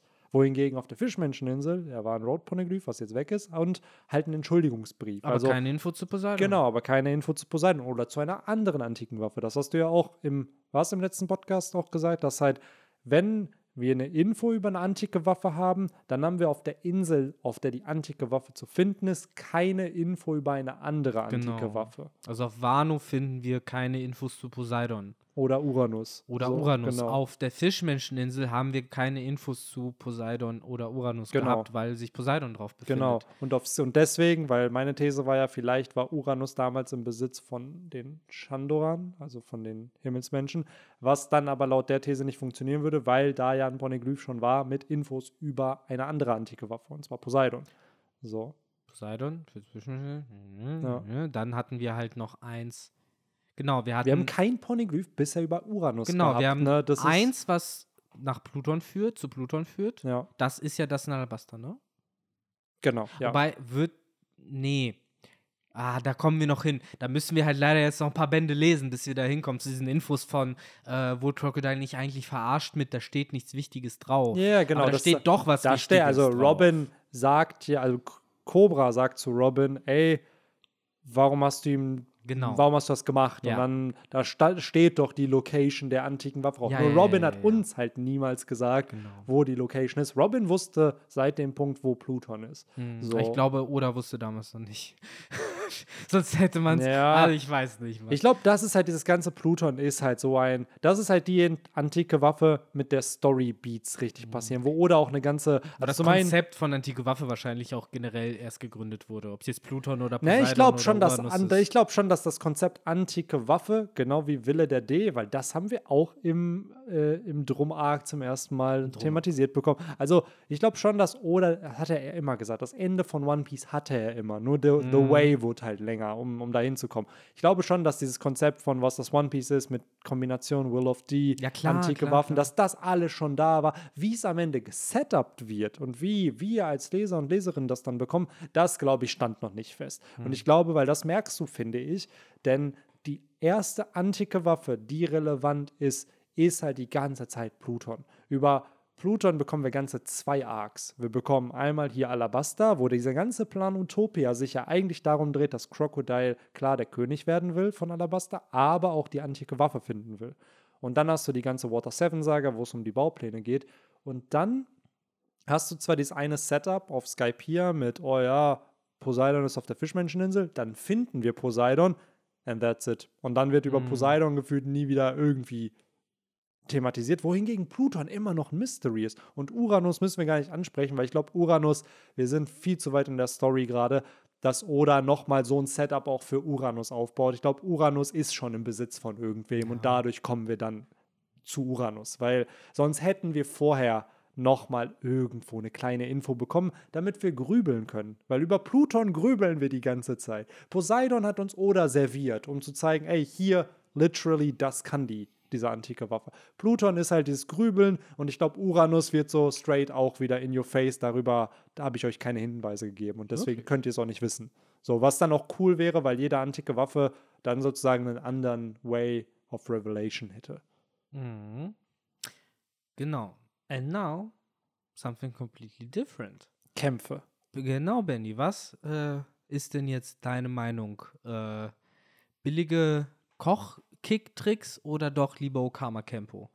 Ja, ich muss sagen, ich fand, ich war früher als Kind, fand ich immer Mr. Two cool mit seinem Okama Kempo, weil es halt so, es war was Neues und ich muss sagen, da mache ich mir jetzt wahrscheinlich auch einige Feinde.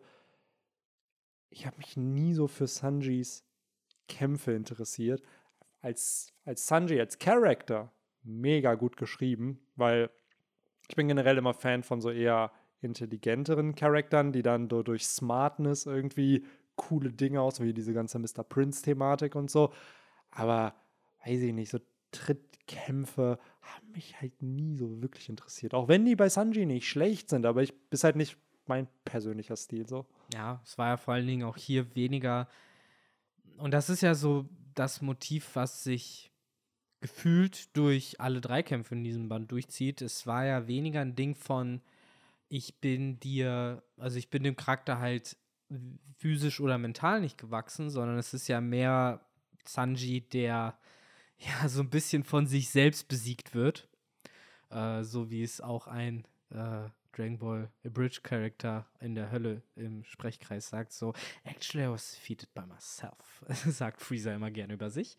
Ähm, und äh, so ähnlich ist, läuft es ja hier mit Sanji auch, der ja weniger an Mr. Toos Kampfstil scheitert, der ihm zwar äh, herausfordert, der ihm Probleme bereitet, aber mit dem er fertig wird. Mit was er eben nicht fertig wird, das ist halt eben seine, ja, äh, seine lüsternen Tendenzen, sage ich jetzt mal, die dann eben regelmäßig dazu führen, dass er äh, ja von Mr. Two gut abgelenkt werden kann, wenn er sich dann in Nami verwandelt. Was zu ein paar interessanten, bizarren Szenen geführt hat. Zu einer sehr witzigen Szene, die original aus dem Kampf Ruffy gegen Kaido kommen könnte, nämlich wo Sanji äh, wieder sein Herzaugen kriegt, die so raus äh. Übrigens, Sanji eigentlich der Pionier der rausploppenden Herzaugen, äh, schon damals. Und dann äh, Mr. Two nämlich dieses Auge schlägt, aber halt so von der Seite, wenn ihr wisst, wie ich das meine, halt sozusagen das langgezogene Auge so weggehauen wird und Sanji noch so ruft, so, au, mein Auge. Und äh, das fand ich irgendwie sehr witzig, dass es, weil es halt, ja, auch Humor in dem Kampf drin war. Generell merkt man an dem Kampf, das soll jetzt nichts Bierernstes sein, Mhm. sondern das war halt auch viel ja, Fun dabei. Und vielleicht war das auch ein Grund, warum damals Edgy Benny der Kampf, die Kämpfe mit Sanji nie gefallen haben. Es war halt nicht die, die, die, ja, im wahrsten Sinne des Wortes, maximale Edginess von Zorro vs. Mr. One, die wir später ja, noch kriegen. das ist halt genau dieser Punkt, weil du sagst schon richtig, irgendwie diese Ernsthaftigkeit ist da halt auch weniger Mhm. drin. Es ist dann halt doch eher auch ein Humorkampf gewesen. Ich hatte nie wirklich das Gefühl, ja, Sanji ist in Gefahr. So, also, weil klar, Mr. Two kann kämpfen, aber man hat ja schon gemerkt, dass Sanji irgendwie den Kampf gecarried hat und dann eher durch fiese Tricks sozusagen dann wieder so ein Ja. Handicap halt hatte. Ähm, Bei wem ich aber wirklich dachte, dass die Person in Gefahr ist, ist halt Nami, die halt hier Miss, gegen Miss Doublefinger kämpfen muss, wo wir ja sehr oft Doublefinger 1-1, sie ist halt Neujahr, so Mhm. dass Oda da nicht Miss New Year einfach genommen hat, sondern einfach Ja, aber es eher, passt auch ein bisschen, weil sie hat ja dann, aber nee, sie hat den Angriff, wo sie ihre Hände zu praktisch Lanzen macht. Mm, Also zu den dünnen, nicht zu den aufgepumpten. Aber sie hat ja jetzt keinen Angriff gemacht, wo sie so, ja, also einfach mit so, dieses klassische, weiß ich, wie heißt das, wenn man so mit, mit, mit den zwei Fingern so jemanden in die Augen pieksen Ja, will, so ja, nach ja. dem Motto. So, sowas hat sie ja nicht gemacht, was eigentlich vielleicht noch so gut reingepasst hätte für dieses Double-Finger-Prinzip. Aber auch da, ähnlich wie bei äh, Sanji gegen Mr. Two, ähm, den ich übrigens, um das kurz abschließend wirklich cool fand, auch wieder Mhm. abgeschlossen ist. Und da nämlich auf einmal Mr. Twos 180 kam zu, oh, das ist ja irgendwie voll ehrenhaft und cool und so, wie das hier alles abgelaufen ist, dieser Kampf. Und er auch Mr. Two einer der wenigen Charaktere, der ohne Murren akzeptiert, dass er gerade den Kampf der Willen verloren hat und gesagt hat, so, was soll ich jetzt nochmal aufstehen, so, kannst du dich jetzt finishen, so, du hast gewonnen. Du hast halt meine Tricks durchschaut, sozusagen. Das fand ich sehr schön, auch so gezeigt. Und Sanji macht ihn ja trotzdem, gibt ihm am Ende trotzdem noch einen letzten Box, obwohl man trotzdem das Gefühl hat, dass da so dieser Anerkennungsvibe drin ist. Und das mag ich. Das finde ich ganz cool. ja, wie, wie war das bei Scrubs? War das nicht Ad mit anerkennen? Ja, so ein bisschen. so, so ein bisschen kommt Hey Leute, so ihr müsst rüber. anerkennen. Ja, Ed, das wird sich nicht durchsetzen. Und dann Stimmt. in der Folge so, Turk, du machst das auch. Anerkennen. ja, und bei Nami gegen äh, Miss Doublefinger äh, ist es halt auch weniger, dass die gegeneinander kämpfen, sondern Nami setzt sich mit sich selbst auseinander und muss irgendwie in dem Fall gegen Lysop gewinnen. So kann man es eigentlich ausdrücken, der ihr ja so viele Steine in den Weg gelegt hat, wie er nur kann. um- Aber auch eine Wunderwaffe. ja, eben, um hat. sie am Ende eben mit der Wunderwaffe äh, zu belohnen. Mehrere coole Sachen an dem Kampf. Äh, fast mein Highlight, was ein bisschen natürlich jetzt kontrovers rüberkommt, weil das eigentliche Highlight natürlich, ah, so kann man also Stahl schneiden ist, aber äh, aufgrund Wie von ganz kann ich Eisen zersäbeln? Immer dieses Stimmt, Zersäbeln. sei mal diese äh, punkige Aussprache, ne? Aber passt ja auch irgendwie, ne? So wie so ein Zorro denkt oder ja, sich ich ausdrücken fand, ich muss an würde. dieses Zersäbeln ist mir halt so im Kopf Ja, ja. geblieben, dass das immer gesagt wurde. Herr Zorros Synchronsprecher Ja. hat schon so eine bestimmte Art gehabt, gerade früher, aber ich glaube, der ist ja leider verstorben. Beim mittlerweile, Bergunfall, ne? Ja. Irgendwas war ja schade, ja. weil das war echt ein cooler Synchronsprecher. Äh, worauf ich eigentlich hinaus wollte, weswegen ich den Kampf zwischen Nami und Miss Doublefinger so cool finde. Ich habe ja gerade schon beschrieben, Lysop ist so ein bisschen der Störfaktor dadurch, dass er den Klimataktstock gebaut hat, zwar, der jetzt hier eingeführt wurde, auch äh, mit dem kleinen Rückblick, wo Nami ja nochmal schildert, was ich auch cool finde, so wie straight das dann doch so formuliert wird, so von wegen, ey, ich will halt einfach mitkämpfen, ich habe halt keinen Bock, immer wegzulaufen, damit halt eh schon gefühlt äh, 5000 Mal mehr Haki beweist als Lysop, äh, der ja zu dem Zeitpunkt, sage ich mal, eher immer noch in der äh, Angsthasenschiene ist, auch wenn er natürlich auch seinen Kampf jetzt gewonnen hat im letzten Band.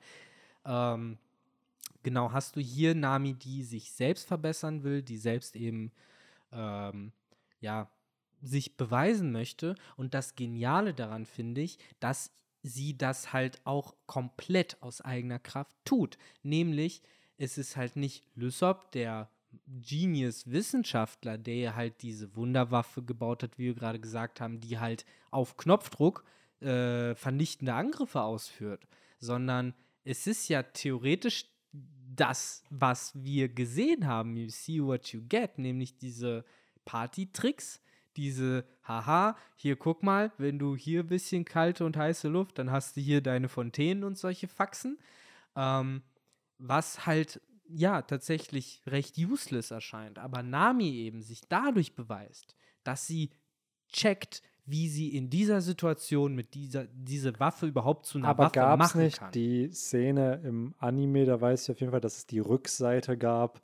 Da war doch dieser Joke, dass die Seite, die Nami als erste gesehen hat, die Partytricks waren und das auf der Rückseite, zumindest die Erklärung, glaube ich, war für dieser Ne, die gab es auch im Manga. so. Äh, die gab es auch im Manga, die Seite. Ja. Aber äh, auch da. Natürlich die Kreativität trotzdem dann hatte, um ihre Angriffe auch daraus zu machen. Also ich, So. kann, äh, ich meine mich irgendwie so ein bisschen abgespeichert zu haben, dass selbst diese Rückseite leider zu nicht besonders, äh, sage ich mal, viel geführt hat. Genau, es geht halt darum, da, dass sie da die Balls, diese Weather Balls, also die, äh, was war's? Snow, Fire, Ja, sie hat kalte Kugeln, Ja. sie hat warme Kugeln und sie Ja. hat halt statische Kugeln. ja. Ähm, genau, äh, es wird nämlich zum Beispiel das Thunder-Tempo beschrieben. Das Genau. Thunder-Tempo ist eben aber dieser nur dieser billige Boxhandschuh. Lysop hat das auf die Rückseite geschrieben. Ja, ja, genau, die Partytricks. Nein, nein, nein, das sind die Angriffe schon. Das ist schon, wo sie umgeblättert hat und jetzt äh, Thunder-Tempo benutzen möchte. Und dann kommt halt dieser lächerliche äh, Boxhandschuh Team Rocket-Style raus. Und Nami ist halt schon wieder fuck. So, da steht halt wirklich nichts drin. Da ist nur Okay. useless Crap in dieser Dann verdammten habe ich es Anleitung. falsch aus dem Anime noch im Kopf Ähm. irgendwie gehabt. Aber ja, ich hatte das eigentlich heute auch, ja, den, den Kampf ein bisschen noch überflogen, muss ich ehrlich sein.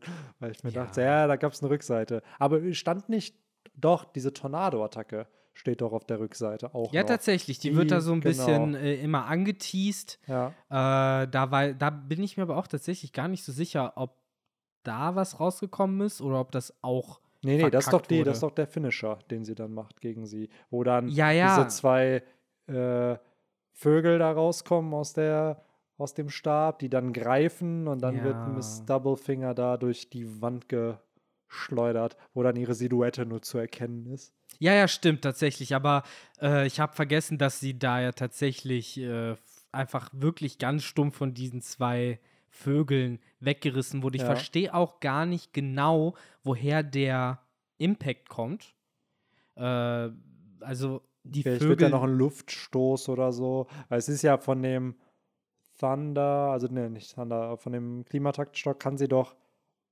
Welche zwei Balls muss sie kombinieren, damit, damit dieser Windstoß kommt? ja, so einfach ist das alles eh nicht, aber prinzipiell kalt Ja. und warm. genau. Und dann musst du Ja. halt immer schauen, wie sich das verändert. ja. Ne, mit dem, also das ist es halt. Ich und habe sie hat keine davon. Zeus erschaffen. Sie hat eine Wolke erschaffen. Sie hat eine eigene Wolke erschaffen Ja. und das, das meine ich halt damit. Klar, Lysop hat so die äh, äh, Wegweise auch so ein bisschen gegeben, wie das pr prinzipiell, was für ein Potenzial dahinter steckt, aber ich finde trotzdem, dass herausragend ist, wie sie im Laufe dieses Kampfes, also Nami, checkt, wie das Ding funktioniert, checkt, dass sie auch nicht auf blöd auf diese Anleitung hören muss, sondern halt dadurch, dass sie einfach versteht, und das zeigt sie ja in dem Chapter durch ihre Monologe auch, wie Wetter funktioniert, Ja. wie Physik funktioniert, äh, wie äh, man Regen erschafft, wie äh, eben Hochdruck, Unterdruck äh, Ja. funktioniert und sowas, dass sie da mit diesem Wissen und mit diesem Gegenstand halt eben dann fast schon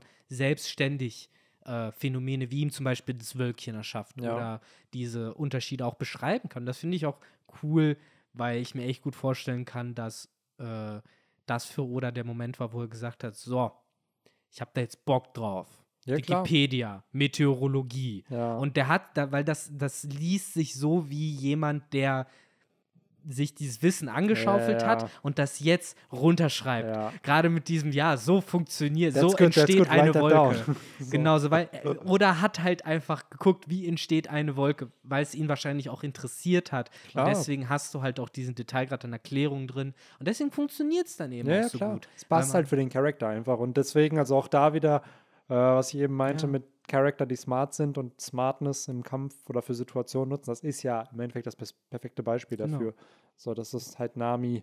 Und so kämpft Nami halt auch. Die ist halt so diese Cat Burglar. Ja, sagt sie ja Nami, hier auch so. Ich so- war da, ich war mal ein Dieb, Ja. eine Diebin. Und so kämpft sie dann Ja. halt auch. Ne? So ein bisschen shady, aber klar. nicht zu shady. Ja, so. aber auch zum Beispiel mit den, äh, mit dem Vater Morgana, Genau, die sie erschafft und so, genau. das ist ja passend. Aber dann eben auch, äh, und das haben auch gefühlt irgendwie alle Strohhüte so in diesen Kämpfen gerade davon getragen. Jeder muss dann aber trotzdem noch sozusagen die äh, Narbe der Ehre davontragen. In Namis Fall wurde sie am Anfang einmal an der Schulter Mhm. verletzt und dann die, ja, mehr oder weniger dramatische Verletzung, wo dann ihr Fuß aufgespießt wird, wo sie sich ja gegen Miss Doublefinger sozusagen stemmt Ja. mit ihrem Fuß, um äh, dann eben das, äh, den letzten Angriff äh, anzubringen. Was halt auch cool. Ja, es ist cool. Dass sie auch cool. diesen Moment kriegt. So, Ja. da merkt man auch, okay, Oda hat sich viel vorgenommen in diesem Alabaster-Arc, Ja, was er umsetzen möchte, was vorher auch gar nicht so stattfindet. Sei es halt, dass jedes Crewmitglied dedizierten Kampf kriegt, der geplant und ausbereitet genau. ist und nicht halt so wie, keine Ahnung, mal, Fischmenscheninsel oder sowas das, so. das und ich würde halt echt sagen, äh, Water Fischmenschen- Seven Saga und dann klar, Fischmenscheninsel war halt dieses nach dem Timeskip und dann jetzt halt Wano. Und Nee. selbst in Wano hat nicht jeder einen Kampf bekommen. Ja. Das sind so diese Big Moments in der Story. Genau. Und auch gerade hier bei Alabaster ist es ja nach Alabaster der Moment, wo die Strohhutbande als Rookie-Piratenbande auf der Grand Line ja auch sich etabliert hat irgendwie. Ruffy kriegt seine 100 Millionen Mhm. und das ist ja auch sozusagen der Wert, den du brauchst, um als Supernova auf dem Sabaody gewertet zu werden sozusagen. Ne? Daher interesting auf jeden Fall. Ähm, mir hat der Kampf auch gefallen. Gerade auch Miss Doublefinger, finde ich, hat einen interessanten Kampfstil. Auch diese Szene, wo sie in diese Mauer einfach Mhm. das macht. Das weiß ich noch aus dem Anime, wie diese Mauer dann da so runterfällt. Auch eine interessante Art und Weise der, äh, der, wie könnte man es beschreiben? Äh, dem Auflösen Hm? von Hindernissen, Ach so. um, um da weiterzugehen. Einfach so, ja, pf, ich hab, ich kann Nadelsachen machen und äh, ich mach da Wände weg. Das ist jetzt so ein So. schöner, schöner Auftritt, ne? Auf Ja. jeden Fall, den sie da. Und die äh, geht ja auch immer so ein bisschen, äh, kann man es beschreiben, auch da wieder so dieses, die wackelt immer sehr, sehr viel beim Gehen, zumindest im Anime immer. Die wechselt doch immer, also so ihre Taille besteht ja gefühlt aus einem Strich irgendwie und dann wird da halt immer schön hin nach links und rechts Aber gewackelt. ich glaube, das so. war tatsächlich wirklich einfach nur, damit halt noch mehr, also dieses übersexualisiert sozusagen Ja, rauskommt, auch nein, mit diesem Arschwischen natürlich, und nein, Arsch, natürlich so. Dingsen und Das ist halt trotzdem, ich weiß halt nur noch, dass es so ein bisschen hängen geblieben Ja, von der ja. Art und Weise, wie sie inszeniert D- war im Anime. Das stimmt. So, aber wie du schon gesagt hast, der Highlight ist halt, der, wie, wie Zorro gegen den äh, Eisenfuzzi kämpft. Und äh, ja, die, Der muss ich sagen, eine der coolsten im Deutschen benannten Teufelsfrüchte, nämlich die Iron Blade Frucht. Finde ich einfach vom Wording irgendwie schön. So, weil es ist halt so ein, oft sind die deutschen Teufelsfrüchte eingedeutscht. Du Mhm. hast halt die Trenn-Trenn-Frucht, die, Go- gut, Gum-Gum jetzt nicht, aber du hast dann die Finsternisfrucht, die Feuerfrucht, die Erdbebenfrucht, whatever. Und dann hast du die Iron Blade Frucht. So. Ja, heutzutage irgendwie cringe, aber damals. ja, ich halt, fand es damals, ich fand so, oh.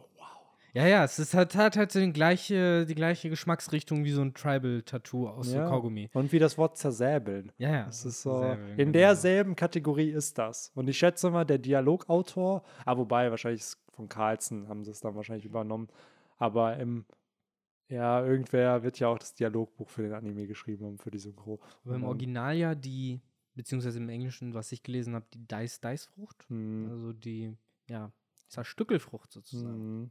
Ähm, Ja, es ist ja auch wieder, das hat ja, haben wir ja auch diese Parallele eben schon zwischen Doflamingo und Crocodile gezogen, aber einige Mitglieder der Don Quixote Piratenbande haben ja gefühlt Upgrades von Teufelsfrüchten aus der Barockfirma. Und unter anderem Baby Five, die sich ja einfach in jede Waffe verwandeln kann, wo wir noch nicht wissen, wie es funktioniert, ob sie Waffen berühren muss, um sozusagen die in ihrem Katalog zu haben, oder ob sie eine Datenbank hat von Waffen, in die sie sich verwandeln kann wohingegen die Iron Blade Frucht ja nur aus Klingen besteht. ja, aber ich würde ein Argument dafür aufmachen, dass es in dem konkreten Fall vielleicht trotzdem nicht so dieses straight Upgrade ist, weil, ja, schon, weil das kann Baby Five auch. Sie kann es ja auch einfach in Klingen verwandeln und Klingen Wenn- auch sein. Also, weil wenn ich halt äh, mich so daran zurückerinnere, auch gerade wie die Teufelsfrucht inszeniert ist, wie die Verwandlung vonstatten läuft, Baby Five geht ja tatsächlich eher so schon fast in die Richtung von so einem Xenoblade-Charakter oder einem Soul Eater-Charakter. Also äh, dieses Prinzip von, du hast Nutzer, also du hast meistens so ein Team, ein Zweier-Team, zwei Leute und da hast du den Nutzer und die Waffe. Und einer der Leute verwandelt sich in die Waffe für den Nutzer. Und ich kann mir halt gut vorstellen, dass das bei Baby Five eher so die Inspiration von Oda dahinter war.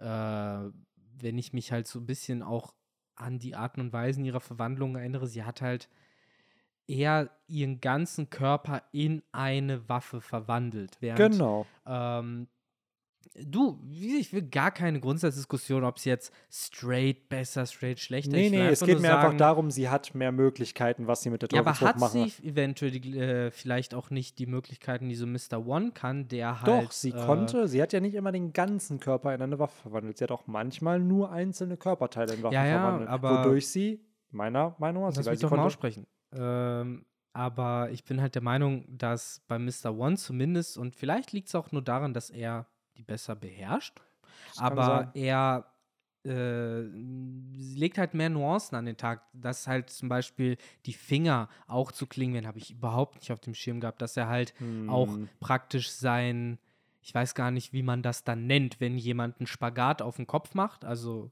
Kopfüberspagat Mhm. und dann halt von einem Fuß zum anderen Fuß sozusagen. Das ist ja wahrscheinlich auch kein ganzer Knochen, das ist wahrscheinlich Mhm. der Unterkörper halt, aber der ja dann durchgängig zu so einer Klinge wird und Mhm. sowas.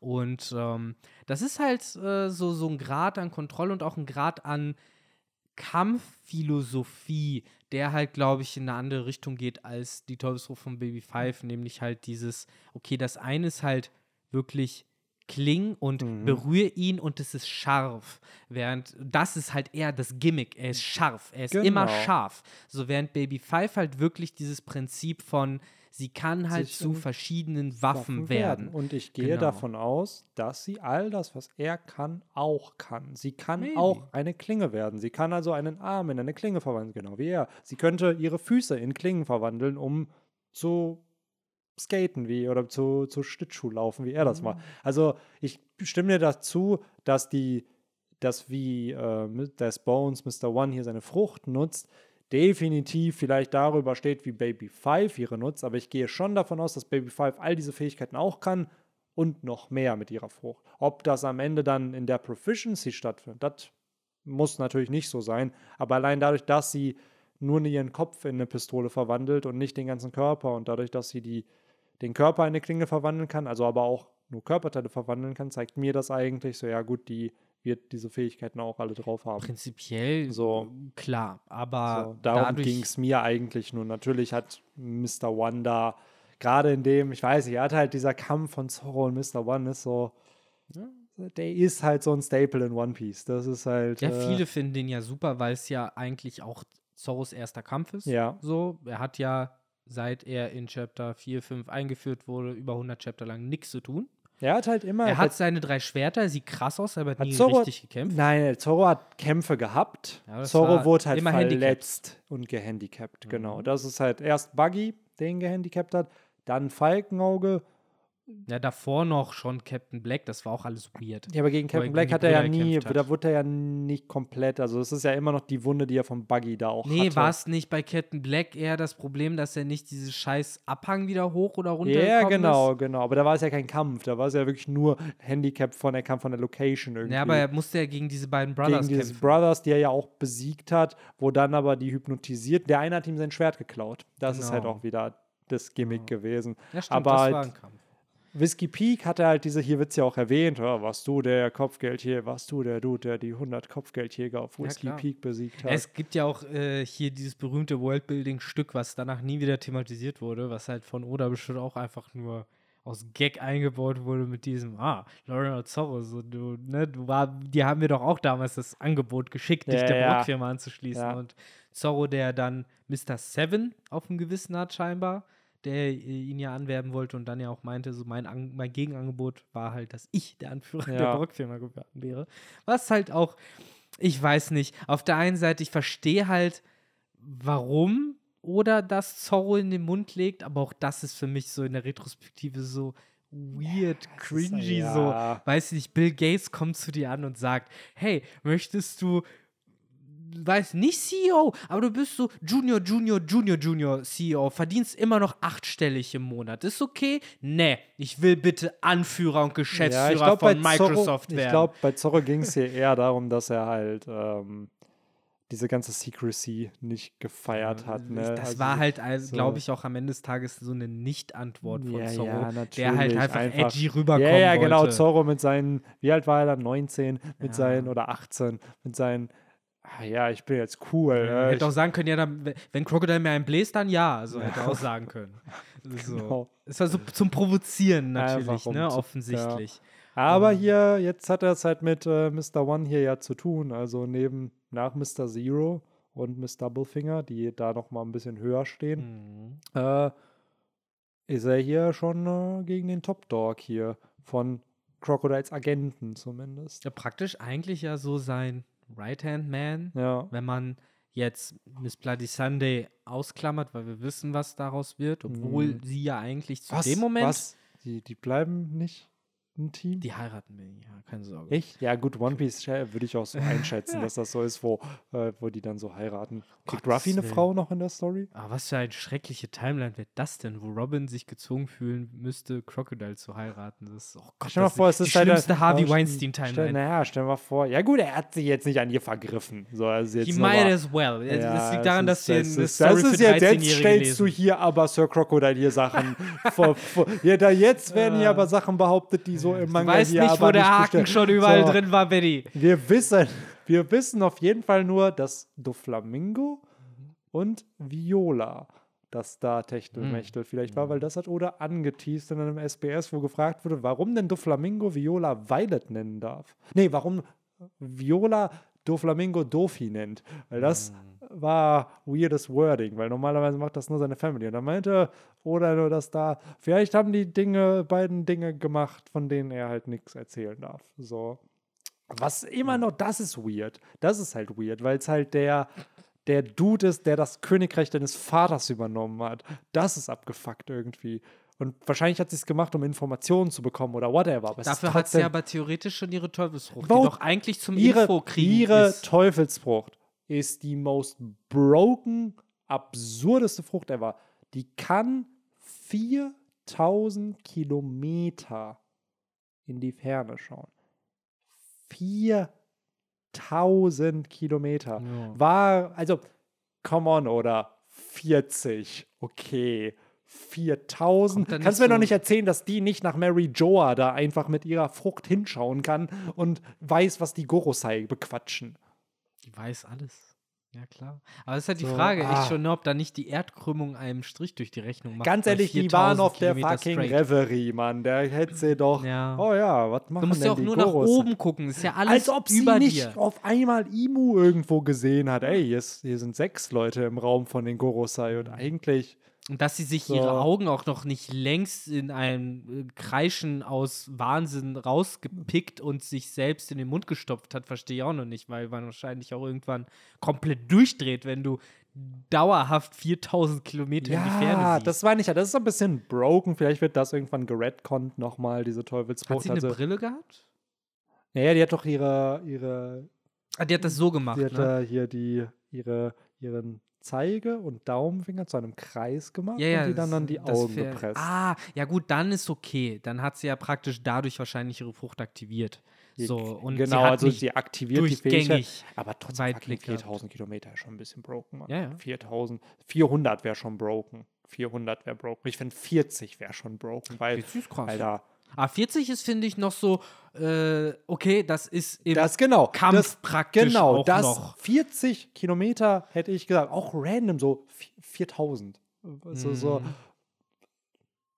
Ja, das ist halt wirklich eine weirde Länge. Ja, ne? Aber so, da um diesen Charakter soll es ja eigentlich gar nicht gehen. genau. äh, wir sind wieder bei äh, Crocodile und Robin, die heiraten. Genau, Genau. Robin Äh, Crocodile sollen wer ist der. Trauzeuge? Ist der Bones der Trauzeuge? Ja, das wird dann des Ja, Bones sein, der okay. halt salty ist, Ja. weil äh, er dann die ganze Zeit dahinter steht und halt sagt so, ihr wisst ja gar nicht, dass eigentlich ich äh, da stehen sollte, wo Robin jetzt steht. Ja, bestimmt. Weil- bestimmt. Ne, es ist ja irgendwie erst ab Impel Down wird ja klar, Dass die Bros sind?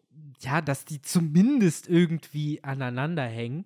Ich meine, hier wird ja auch ein bisschen. Glaubst du, die waren so ein bisschen wie in dieser einen Spongebob-Folge, Mr. Krabs und äh, Spongebob, als äh, Spongebob in dem äh, Abfalleimer von Plankton arbeiten musste? Glaubst du, die beiden waren so im Impel Down, dass die beiden so an ihren Zellen sind und dann hast du so, so Wolkengeister von Crocodile und Death Bones, die sich so berühren, so dieses.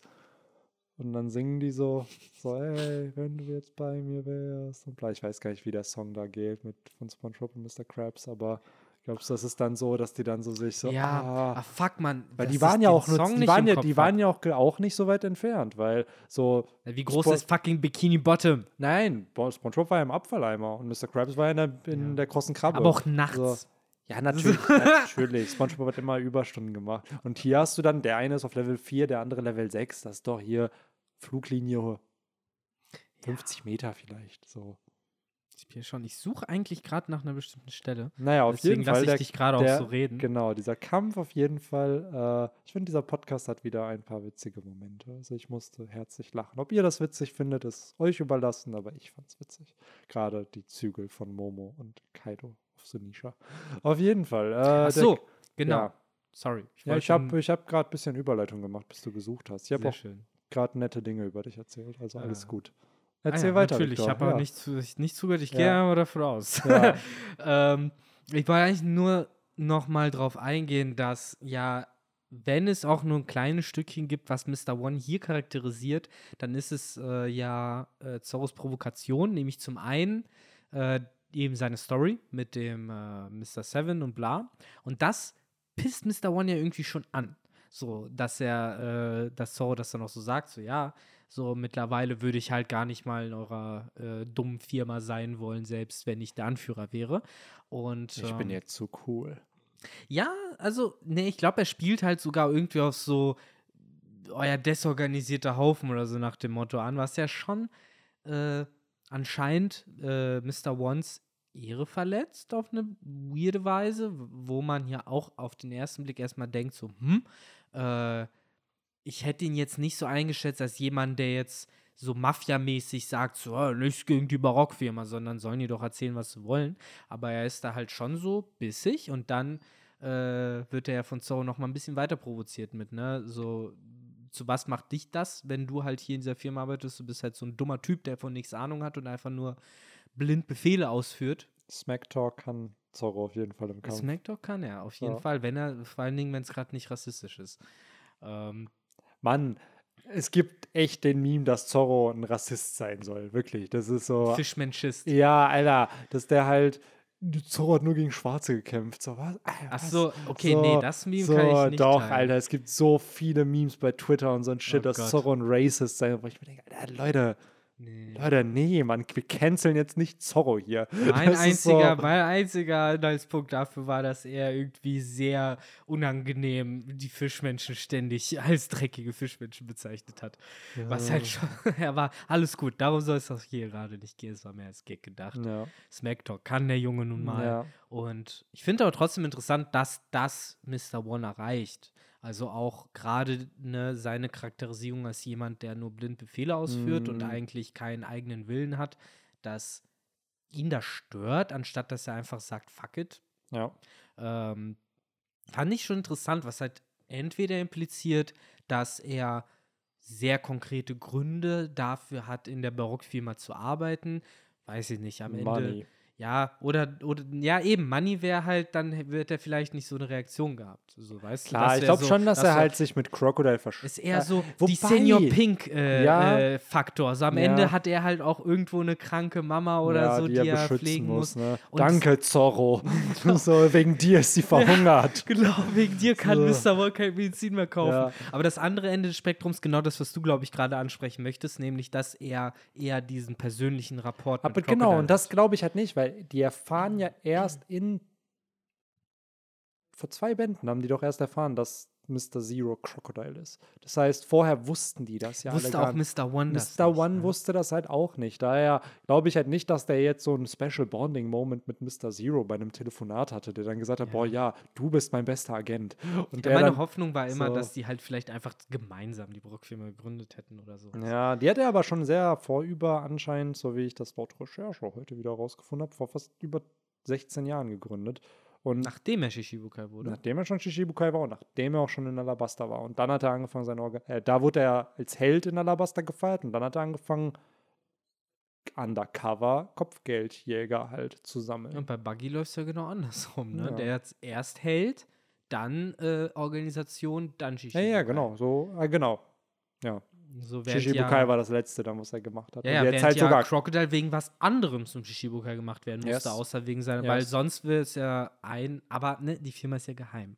Aber jetzt die weiß Firma, man, niemand wieso. weiß genau. Niemand wusste ja, dass er der er, er darf sie CEO auch nicht haben. Weil theoretisch, was hier passiert ist, dass in Naja, rein illegalerweise eine Piratencrew hat. Naja, eben nicht. Es ist ja keine Piratenbande. Potato, ist, Potato! Naja, Piraterie ist in One Piece nochmal was anderes. Es wird ja explizit gesagt, wir sind Kopfgeldjäger. Die machen illegalen Shit, darüber ja, aber es ist keine Piratenbande.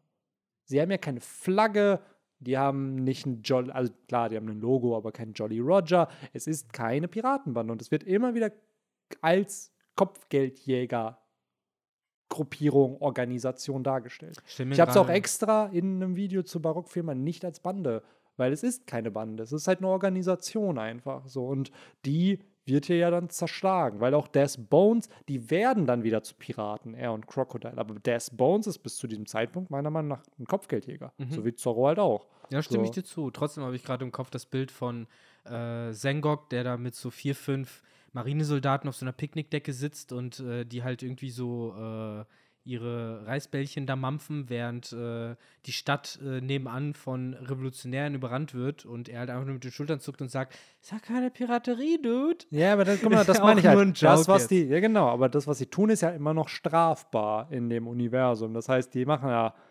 korrupten, weirden Shit und teilweise halt auch, ja, wollen so ein Königreich stürzen. Und das, So, das da ist, ja da, das ist, glaube ich, eher noch revolutionäre mal, Tendenzen. das, ich wollte gerade sagen, das sind ja schon eher revolutionäre oder halt terroristische Tendenzen, wo ich mir dann denke, so ja, ich glaube, am Ende des Tages Pirat, Revolutionär, Terrorist, whatever, so, die machen Shit, der nicht gut ist.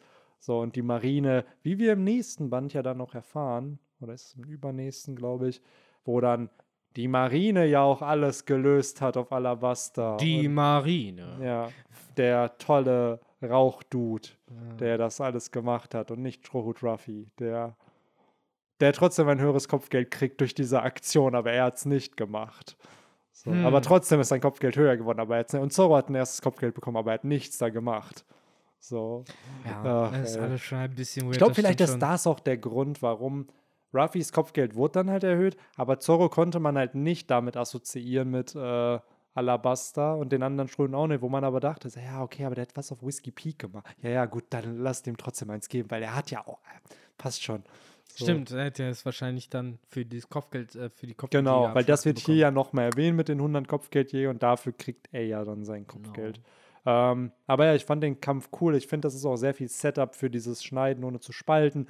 Auch dieses, was wir im Wano-Arc mit den Persönlichkeiten von Schwertern erfahren haben, wo ja Zorro ja sagt, sein Wille entscheidet, was er schneidet und was nicht. Weil ein So. Schwert, das nur alles schneidet und was es in Berührung kommt, ist doch eigentlich kein Schwert. Ja. So sagt es sein Sensei.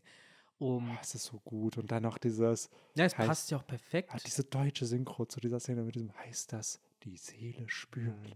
Mhm. Und dann, husch, das passt ist so ja was auch perfekt. Buddhistisches, Meditatives irgendwie. Gehen so. wir noch zwei Schritte zurück zu dem, was ja auch wieder des Bones ist, repräsentiert und darstellt. Er ist halt eine, ein, äh, ein Schwert und eine Scheide, ne? Er ist ja, Ja. du fasst ihn an, du blutest. Ja. Er, sein ganzer Körper ist Oh, aus Stahl, er Victor, kann nicht zerschnitten Analyse, werden. ja, stimmt. Und äh, er sagt ja sogar noch in dem einen Moment, äh, wo auch Zorro ihn fragt, was bist du da eigentlich? Dann sagt er, ich bin Assassin, Ja. Assassine. Meine, mein Körper ist dafür da, um alles zu zerschneiden, mit was er in Berührung kommt. Und das kommt halt original ein paar Seiten, nachdem Zorro sich halt zurückerinnert. Oder danach, oder kurz danach kommt das mit dem Zurückerinnern, wo halt auf jeden Fall von Oda diese Parallele gebaut wird aus halt eben Mr. One, der ja praktisch diese, dieser Mad Dog, diese wilde Ja, ungezügelte Waffe ist und Zorro, der halt zum echten Schwertkämpfer Ja. wird, zum Künstler Ja. sozusagen, der halt ja, den dem Schwert seinen Willen ich bin, ein, aufdrückt. ich bin kein Schwertkämpfer, ich bin ein Schwertkünstler. ähm, ja, die Sache ist halt, da ist ja Zorro in dem Flashback, zumindest Kid Zorro, ist ja da auch noch dieses, ich will einfach nur alles zerschneiden können. Das sagt er da ja auch die ganze Mhm. Zeit halt sehr infantil natürlich. genau. Ähm, nur, dass halt eben Des Bones das immer noch auch in der Gegenwart sagt als Erwachsener. Ja, genau. Ja, so da, was so. halt dann, finde ich, wirklich passender Cringe ist, weil du hast Ja. halt den Zorro, der halt schon so ein bisschen erwachsen wird und dann halt eben diesen Despawns, der halt immer noch, sag ich mal, eher diese kindliche Denkweise, was heißt kindlich, aber eher diese naive Meine Denkweise. Klingen machen brrr. Ja, ja, literally. so. Literally, Whirlwind Blade mach's brr. Und Ja. so lief das. Übrigens auch hier krass, wie Zorro halt einfach immer noch eine Brust hat. Ja, So, nachdem er von sowas getroffen wird. wer braucht schon, wer braucht schon einen Oberkörper? Wer braucht schon einen funktionierenden Oberkörper? So, ach, bei Zorro sowieso, ja. Was mir aber in dem Kampf auch sehr gefallen hat, das waren immer wieder, jedes Mal, wenn Zorro mit einem Move connected hat, scheißegal, ob er halt durchgekommen ist oder nicht durch das Stahl, du siehst des Bones Gesichtsausdruck und seine Reaktion drauf und die sind jedes Mal, oh shit.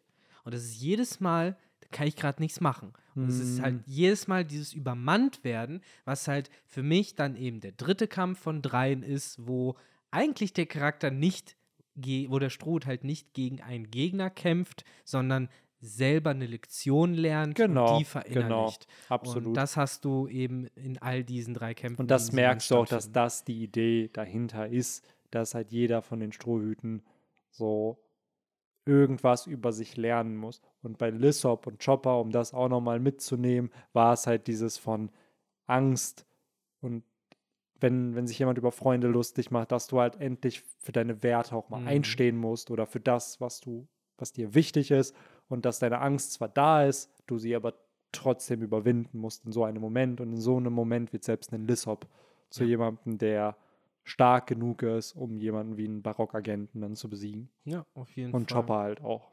Ja, Genau, das äh, eine kleine Sache noch, bevor ich zu einer sehr wichtigen Frage und wahrscheinlich auch zur letzten Frage für diesen Podcast komme, aber diese Frage muss leider noch gestellt werden. Ich glaube, sonst werden so drei, vier Hörer oder Hörerinnen uns auf die, auf die, aufs Dach steigen und ich meine literally drei oder vier. Ähm, erstmal eine kleine coole Sache, äh, die mir noch gefallen hat, habe ich gerade schon wieder leider vergessen. Es tut mir sehr, sehr leid. Ist für mich auch schon die zwölfte Und das, Stunde und, und das waren Victors tolle Fakten über das Chapter. So, ich habe Ja. eine tolle Sache, die ich halt. And it's Ja, gone. die Chance. and Warte mal, gone. fuck. Ich wollte diese kleine Sache, wollte ich ja doch erwähnt haben. Der Kampf an sich war cool, bla bla bla. Genau. Äh, ach ja, äh, die Inszenierung, wenn es Zorro ja dann tatsächlich gelingt, wenn er mit allem ins Reine kommt und ins Gleichgewicht kommt und dann halt auch wie sein Meister eben äh, vorführt, praktisch, wie er durch die Palme nicht durchschneidet, aber dann den Stein spaltet. Yo. Und das ist so ein geiles Ja. Panel. Also so auf zwei, also es sind so zwei Paneele, glaube Ja. ich, so zwei, drei. Und das ist so schön gemacht, wie man auch die Schwertbewegung nachverfolgen kann, wie man verstehen kann, dass er das Schwert halt erst runterschwingt und dann halt praktisch zur Seite zu dem Stein und dadurch Ja. halt in einem Schwung das eine nicht und das andere schon gespalten wird, obwohl es ein Wille. Streich Und da ist. sagt er das auch mit dem Willen, dass sein Genau. Wille entscheidet, was er schneidet. Genau, und im Englischen ist es ja dann der Atem aller Dinge, die ihr hört und Ja. Benny. Haki oder nicht Haki? Heute würde ich sagen schon Haki. Ja. Oder eine Form davon. Also jetzt nicht dieses Haki-Kontrolle, Nein, nein. aber ich glaube schon. Ja, so wie Lysop damals Sugar gesehen hat, ne? So Ja. ähnlich. So kam es mir nämlich auch Ja, vor. ich fand es auch sehr Haki-esque. Auch dieses, was ich meinte, im Deutschen wird es mit Wille Mhm. übersetzt. Einfach und sein Wille entscheidet, was er schneidet oder der Atem. Im Anime in der deutschen Synchro wird die Seele spüren genannt, Mhm. was dann ja eher mit diesen Schwertpersönlichkeiten und sowas vielleicht ein bisschen zu tun hat. Aber ja, ich weiß nicht, schon so Grundzüge davon. Also ich finde, es ist, es wäre irgendwie ein bisschen komisch zu sagen, dass halt gar nichts damit zu tun hat, weil Mhm. das ist genauso wie zu sagen, dass Sanji Skystep nichts mit der Formel 6 zu tun Ja, hat. weil natürlich. Es, einfach es heißt Namen. anders, Ja. es wurde unabhängig entwickelt, aber es ist genauso wie halt in der Weltgeschichte, weiß ich nicht, keine Ahnung, eine, blöd gesagt, eine, eine Gabel vielleicht halt dort erfunden wurde und dann halt 3000 Kilometer weiter irgendwo anders erfunden wurde, sozusagen. Ähm, ja, safe. Und Zorro hat ja in dem Fall einfach auch keine besseren Worte dafür, was da passiert. Er sagt halt nur, er konnte genau beurteilen, wo die Steine nicht hinfallen genau. und er, kon er weiß genau, wo sein Schwert ist. Und das ist ja Haki 101. Genau, Du aber stehst neben einer verschlossenen Kiste und weißt, was drin ist. Das Genau. ist ja, glaube ich, Standard Haki. Genau. Und ich glaube, zu dem Zeitpunkt in der Story war es noch kein Haki. Ich Bestimmt glaube auch nicht, dass Mantra zu dem Zeitpunkt schon Haki Nee. war. Aber Das ich glaube, dass Oda Haki. bei Logia-Früchten schon dieses Konzept hat, es wird eine Fähigkeit geben, womit jeder Mhm. Logia-Nutzer berühren kann. Aber ich glaube noch nicht, dass es zu dem Zeitpunkt Haki war, weil Haki kam ja wirklich namentlich erst, dass es immer und immer wieder von Oda auch gezeigt wurde mit Sabaody, Mhm. wo Oda den Fokus richtig darauf geswitcht hat. So dieses, Ja. ey, ja, jetzt muss, müssen Zuhörer, Zuhörerinnen, äh, Leser, Leserinnen äh, verstehen, dass dieses Konzept existiert. Ja, richtig. Das So. wird da richtig gehämmert, reingehämmert. Und hier hast du das halt. Da teilweise hat er ja auch erweitertes Rüstungshaki mit den Admirälen schon gezeigt, ohne dass wir. Ja, gezeigt hat er gar nichts. Naja, er hat ja schon gezeigt, dass Dinge gemacht wurden. Ja, ja, aber so, man hat ja leider weder Blitze noch Farben gesehen. Nein, nein, ne? genau. Aber bei Rüstungshaki hast du ja auch keine Blitze. So. Ja, aber Und zumindest wird schwarz. Farben, genau. Ich glaube, dieses mit den mit der schwarzen Fäusten, das war am Ende dann einfach eine Artistic Choice, klar. dass man erkennt, ah, da wird Haki benutzt. Aber ich So, finde, das ist auch halt- eine sehr gute Choice. Ja, wär's absolut. Absolut. Und da merkt man halt auch wieder dieses, zum was für kreative Entscheidungen getroffen werden müssen, damit sowas auch logisch Sinn macht. Weil auf Sabaody, äh, auf Sabaody auch, aber auch auf Marineford, jeder hat da Rüstungshaki benutzt. Ja, ja, klar. So, Natürlich. aber du hast keine Ahnung, wer Rüstungshaki benutzt. So, und heute weißt du es einfach, weil du siehst, ah, schwarze Faust, ah, Beine ist schwarz, ah, der Mhm. Kopf, die Stirn ist ein bisschen schwarz, da ist Haki drauf. ja, das, So. deswegen, ich finde, das ist eigentlich sehr konsequent, dass das halt dann irgendwann auch kodiert wurde, Ja. damit es nachvollziehbar gemacht werden kann. Genau. Und hier, ja, keine Ahnung, ich muss sagen, dieses Double Panel, wo Zorro die Oh, das ist Klinge göttlich. und ich will gar nicht wissen, wie viele Leute das im Großdruck auf Leinwand bei sich hängen haben, weil das Ja. ist ja wirklich so ein Bild für die Götter, Alter. Ohne Scheiß. yes. Wie er da breitbeinig steht. Ja. Boah. Jo, Boah. das ist echt cool. Auch gerade dadurch, dass es so wenig auf dem Bild ist. Ne? Das ist halt eins dieser Paneele, so ein bisschen wie dieses von Teach, Man's Dream, Never Die, wo ja wirklich nur Teach in klein da und Ruffy, Nami und Zorro zu sehen sind und diese zwei fetten Sprechblasen und der Rest ist so Mhm. leer, so als für sich einfach steht. Und so ähnlich wirkt halt sowas, genau. Du hast Ja. ja keine Speedlines, gar nichts. Nee, nee, ne? da ist ja wirklich halt, nichts. Genau. So. das Blut, die Blutspritzer und dann Ja. hast du halt Mr. One im Hintergrund und ansonsten halt äh, Zorro mit seinen drei Schwertscheiden halt, die nach hinten noch so weggehen. Ich finde, Ja. das gibt dem Ganzen halt wirklich den, ähm, ja, so einen charakteristischen Vibe, weil Schwertkämpfer ist das eine, aber es gibt, ich finde, Er ist Zorro ein hat, Schwertkünstler. hat Jetzt- ich finde, Zorro hat es echt cool hinbekommen, äh, beziehungsweise Oda hat es echt cool hinbekommen bei Oda die Team Fortress, äh, Oda hat es gut hinbekommen, bei Zorro die Team Fortress Formel anzuwenden mit äh, jede Silhouette muss erkennbar bleiben, weil obwohl Zorro einfach nur ein Typ ist, sind halt diese drei Schwertscheiden, die halt Ja, in dieser. Fächer an seiner Hüfte sind, das hat Es nur ist- Zorro, das hat kein ja, ja. anderer Aber es ist immer so. Popkultur-Charakter. Es ist immer bei ikonischen, fiktiven, gezeichneten, animierten Ja. Charakteren ist immer gefühlt Rule Number 2 oder so, dass an der Silhouette erkennbar sein muss. Dass du, dass du ein gutes Design hast, weil einen Son Goku erkennst du sofort an dieser Silhouette, wenn der ist. Du erkennst so viele Charakter nur, also gut designte Charakter nur an Silhouetten. So, Mhm. und und das ist mein, halt- meine Vermutung an der Stelle, sobald äh, äh, Oda gecheckt hat, fuck, der Cowboy-Hut steht Nico Robin halt einfach überhaupt nicht. Jetzt ist er aber in der Crew. Ja, fuck, jetzt braucht man einen Zeitsprung, damit Nami längere Haare hat, damit die zwei verschiedene Silhouetten bekommen. Weil sonst sehen sie ja eins zu eins gleich aus. Ja, So, die langen Haare sind ja der einzige Unterschied dann. Ne? mm. Aber es ist halt die Frage, wie du lange Haare bei Silhouetten halt dann Ja, siehst. bei was. Das ist ja oft, ja, es ist ja beides. Es geht ja bei Silhouetten oft einfach um Form, ob du halt Spitzen hast, ob du oval, also so S-Curves hast. Ja, aber bei Na so? Namis Silhouette wird, äh, erkennst du, glaube ich, unter anderem auch daran, dass sie eben diese wehenden Haare darunter hat, weil sonst ist es eine Frau. Sonst halt einfach nur die klassische One Piece Frau. Das meine ich halt, man müsste sich halt eine Pose angucken, so eins, der, klar. So je nachdem, wie sie halt auch steht und welches Bild man am Ende halt nimmt, Ja, natürlich klar. so. Ja, man könnte auch Ja. argumentieren, bei Robin ist es halt auch eher die Pose und Ja, wenn es halt genau. nicht die Silhouette ist, dann die, äh, äh, die Brille, auf jeden Fall, Ja. die halt sehr, finde ich, für sie steht. Ich finde halt dieses, ich weiß gar nicht, wel- ist das das Standarddesign nach dem Zeitsprung mit dem blauen Blazer Ja, und der ich glaube, Brille? das war es zumindest bis vor Klassiker, ne? Irgendwie, ne? Genau. Ja, äh, ge- jedenfalls Zorro, finde ich, schlägt da genau da rein, finde ich, mit Yes. seinen drei Scheiden, den erkennt man Er hat direkt. immer noch seine, er hat ja immer noch seine, sein, seine Bauchbinde da. Die trägt er ja Genau. heute immer noch so. Heute Und die ist ja immer noch sehr ikonisch, auch wenn er andere Outfits hat. Und ich hatte Sein auf Zoe- noch. Hä? Sein Kopftuch hat er auch noch. Ja, das hat er auch noch. Und auf äh, Zoe hatte er ja dann damals sein OG-Outfit wieder an Mhm. aus dem East Blue. Das fand ich sehr, sehr cool, diese Und was Hommage. keiner weiß, ist, dass er seit äh, dreieinhalb Jahren, seit er dort äh, von Ruffy von dem Kreuz runtergeholt wurde, die gleiche Unterhose trägt. Wahrscheinlich. Die Glücksunterhose. Ja, es gibt da sogar bei, im SBS hat Oda beantwortet, wie auf die Strohhüte duschen. Und ich glaube, Ruffy und Zorro sind in der einmal alle fünf oder sieben Tage Kategorie. Mhm. Also, Ich stelle mir gerade vor, wie halt irgendwie Leu- auf der Flying Lamp oder auf der Thousand Sun ihn alle an. Bitte, Zorro, bitte, Oh, bitte, zieh- Bro, wechsel Alter. doch bitte endlich Oh, deine fucking Unterwäsche. Und ja. Zorro so, na, wie, viel, wie viele Leute sind in dieser Unterhose nach einem Angriff von Falkenauge gestorben? Hm, hm, null. Also, nein, die weißt bleibt was- an. Nein, weißt du, was er dann eher gesagt hat? So, nur wenn ich der Kapitän der Bande werde. Ja, oder, oder sowas. So. Das ist der Krieg, das ist der Krieg, der seit Folge Ja. 2 seit Folge 2 oder so stattfindet, Ja, nämlich.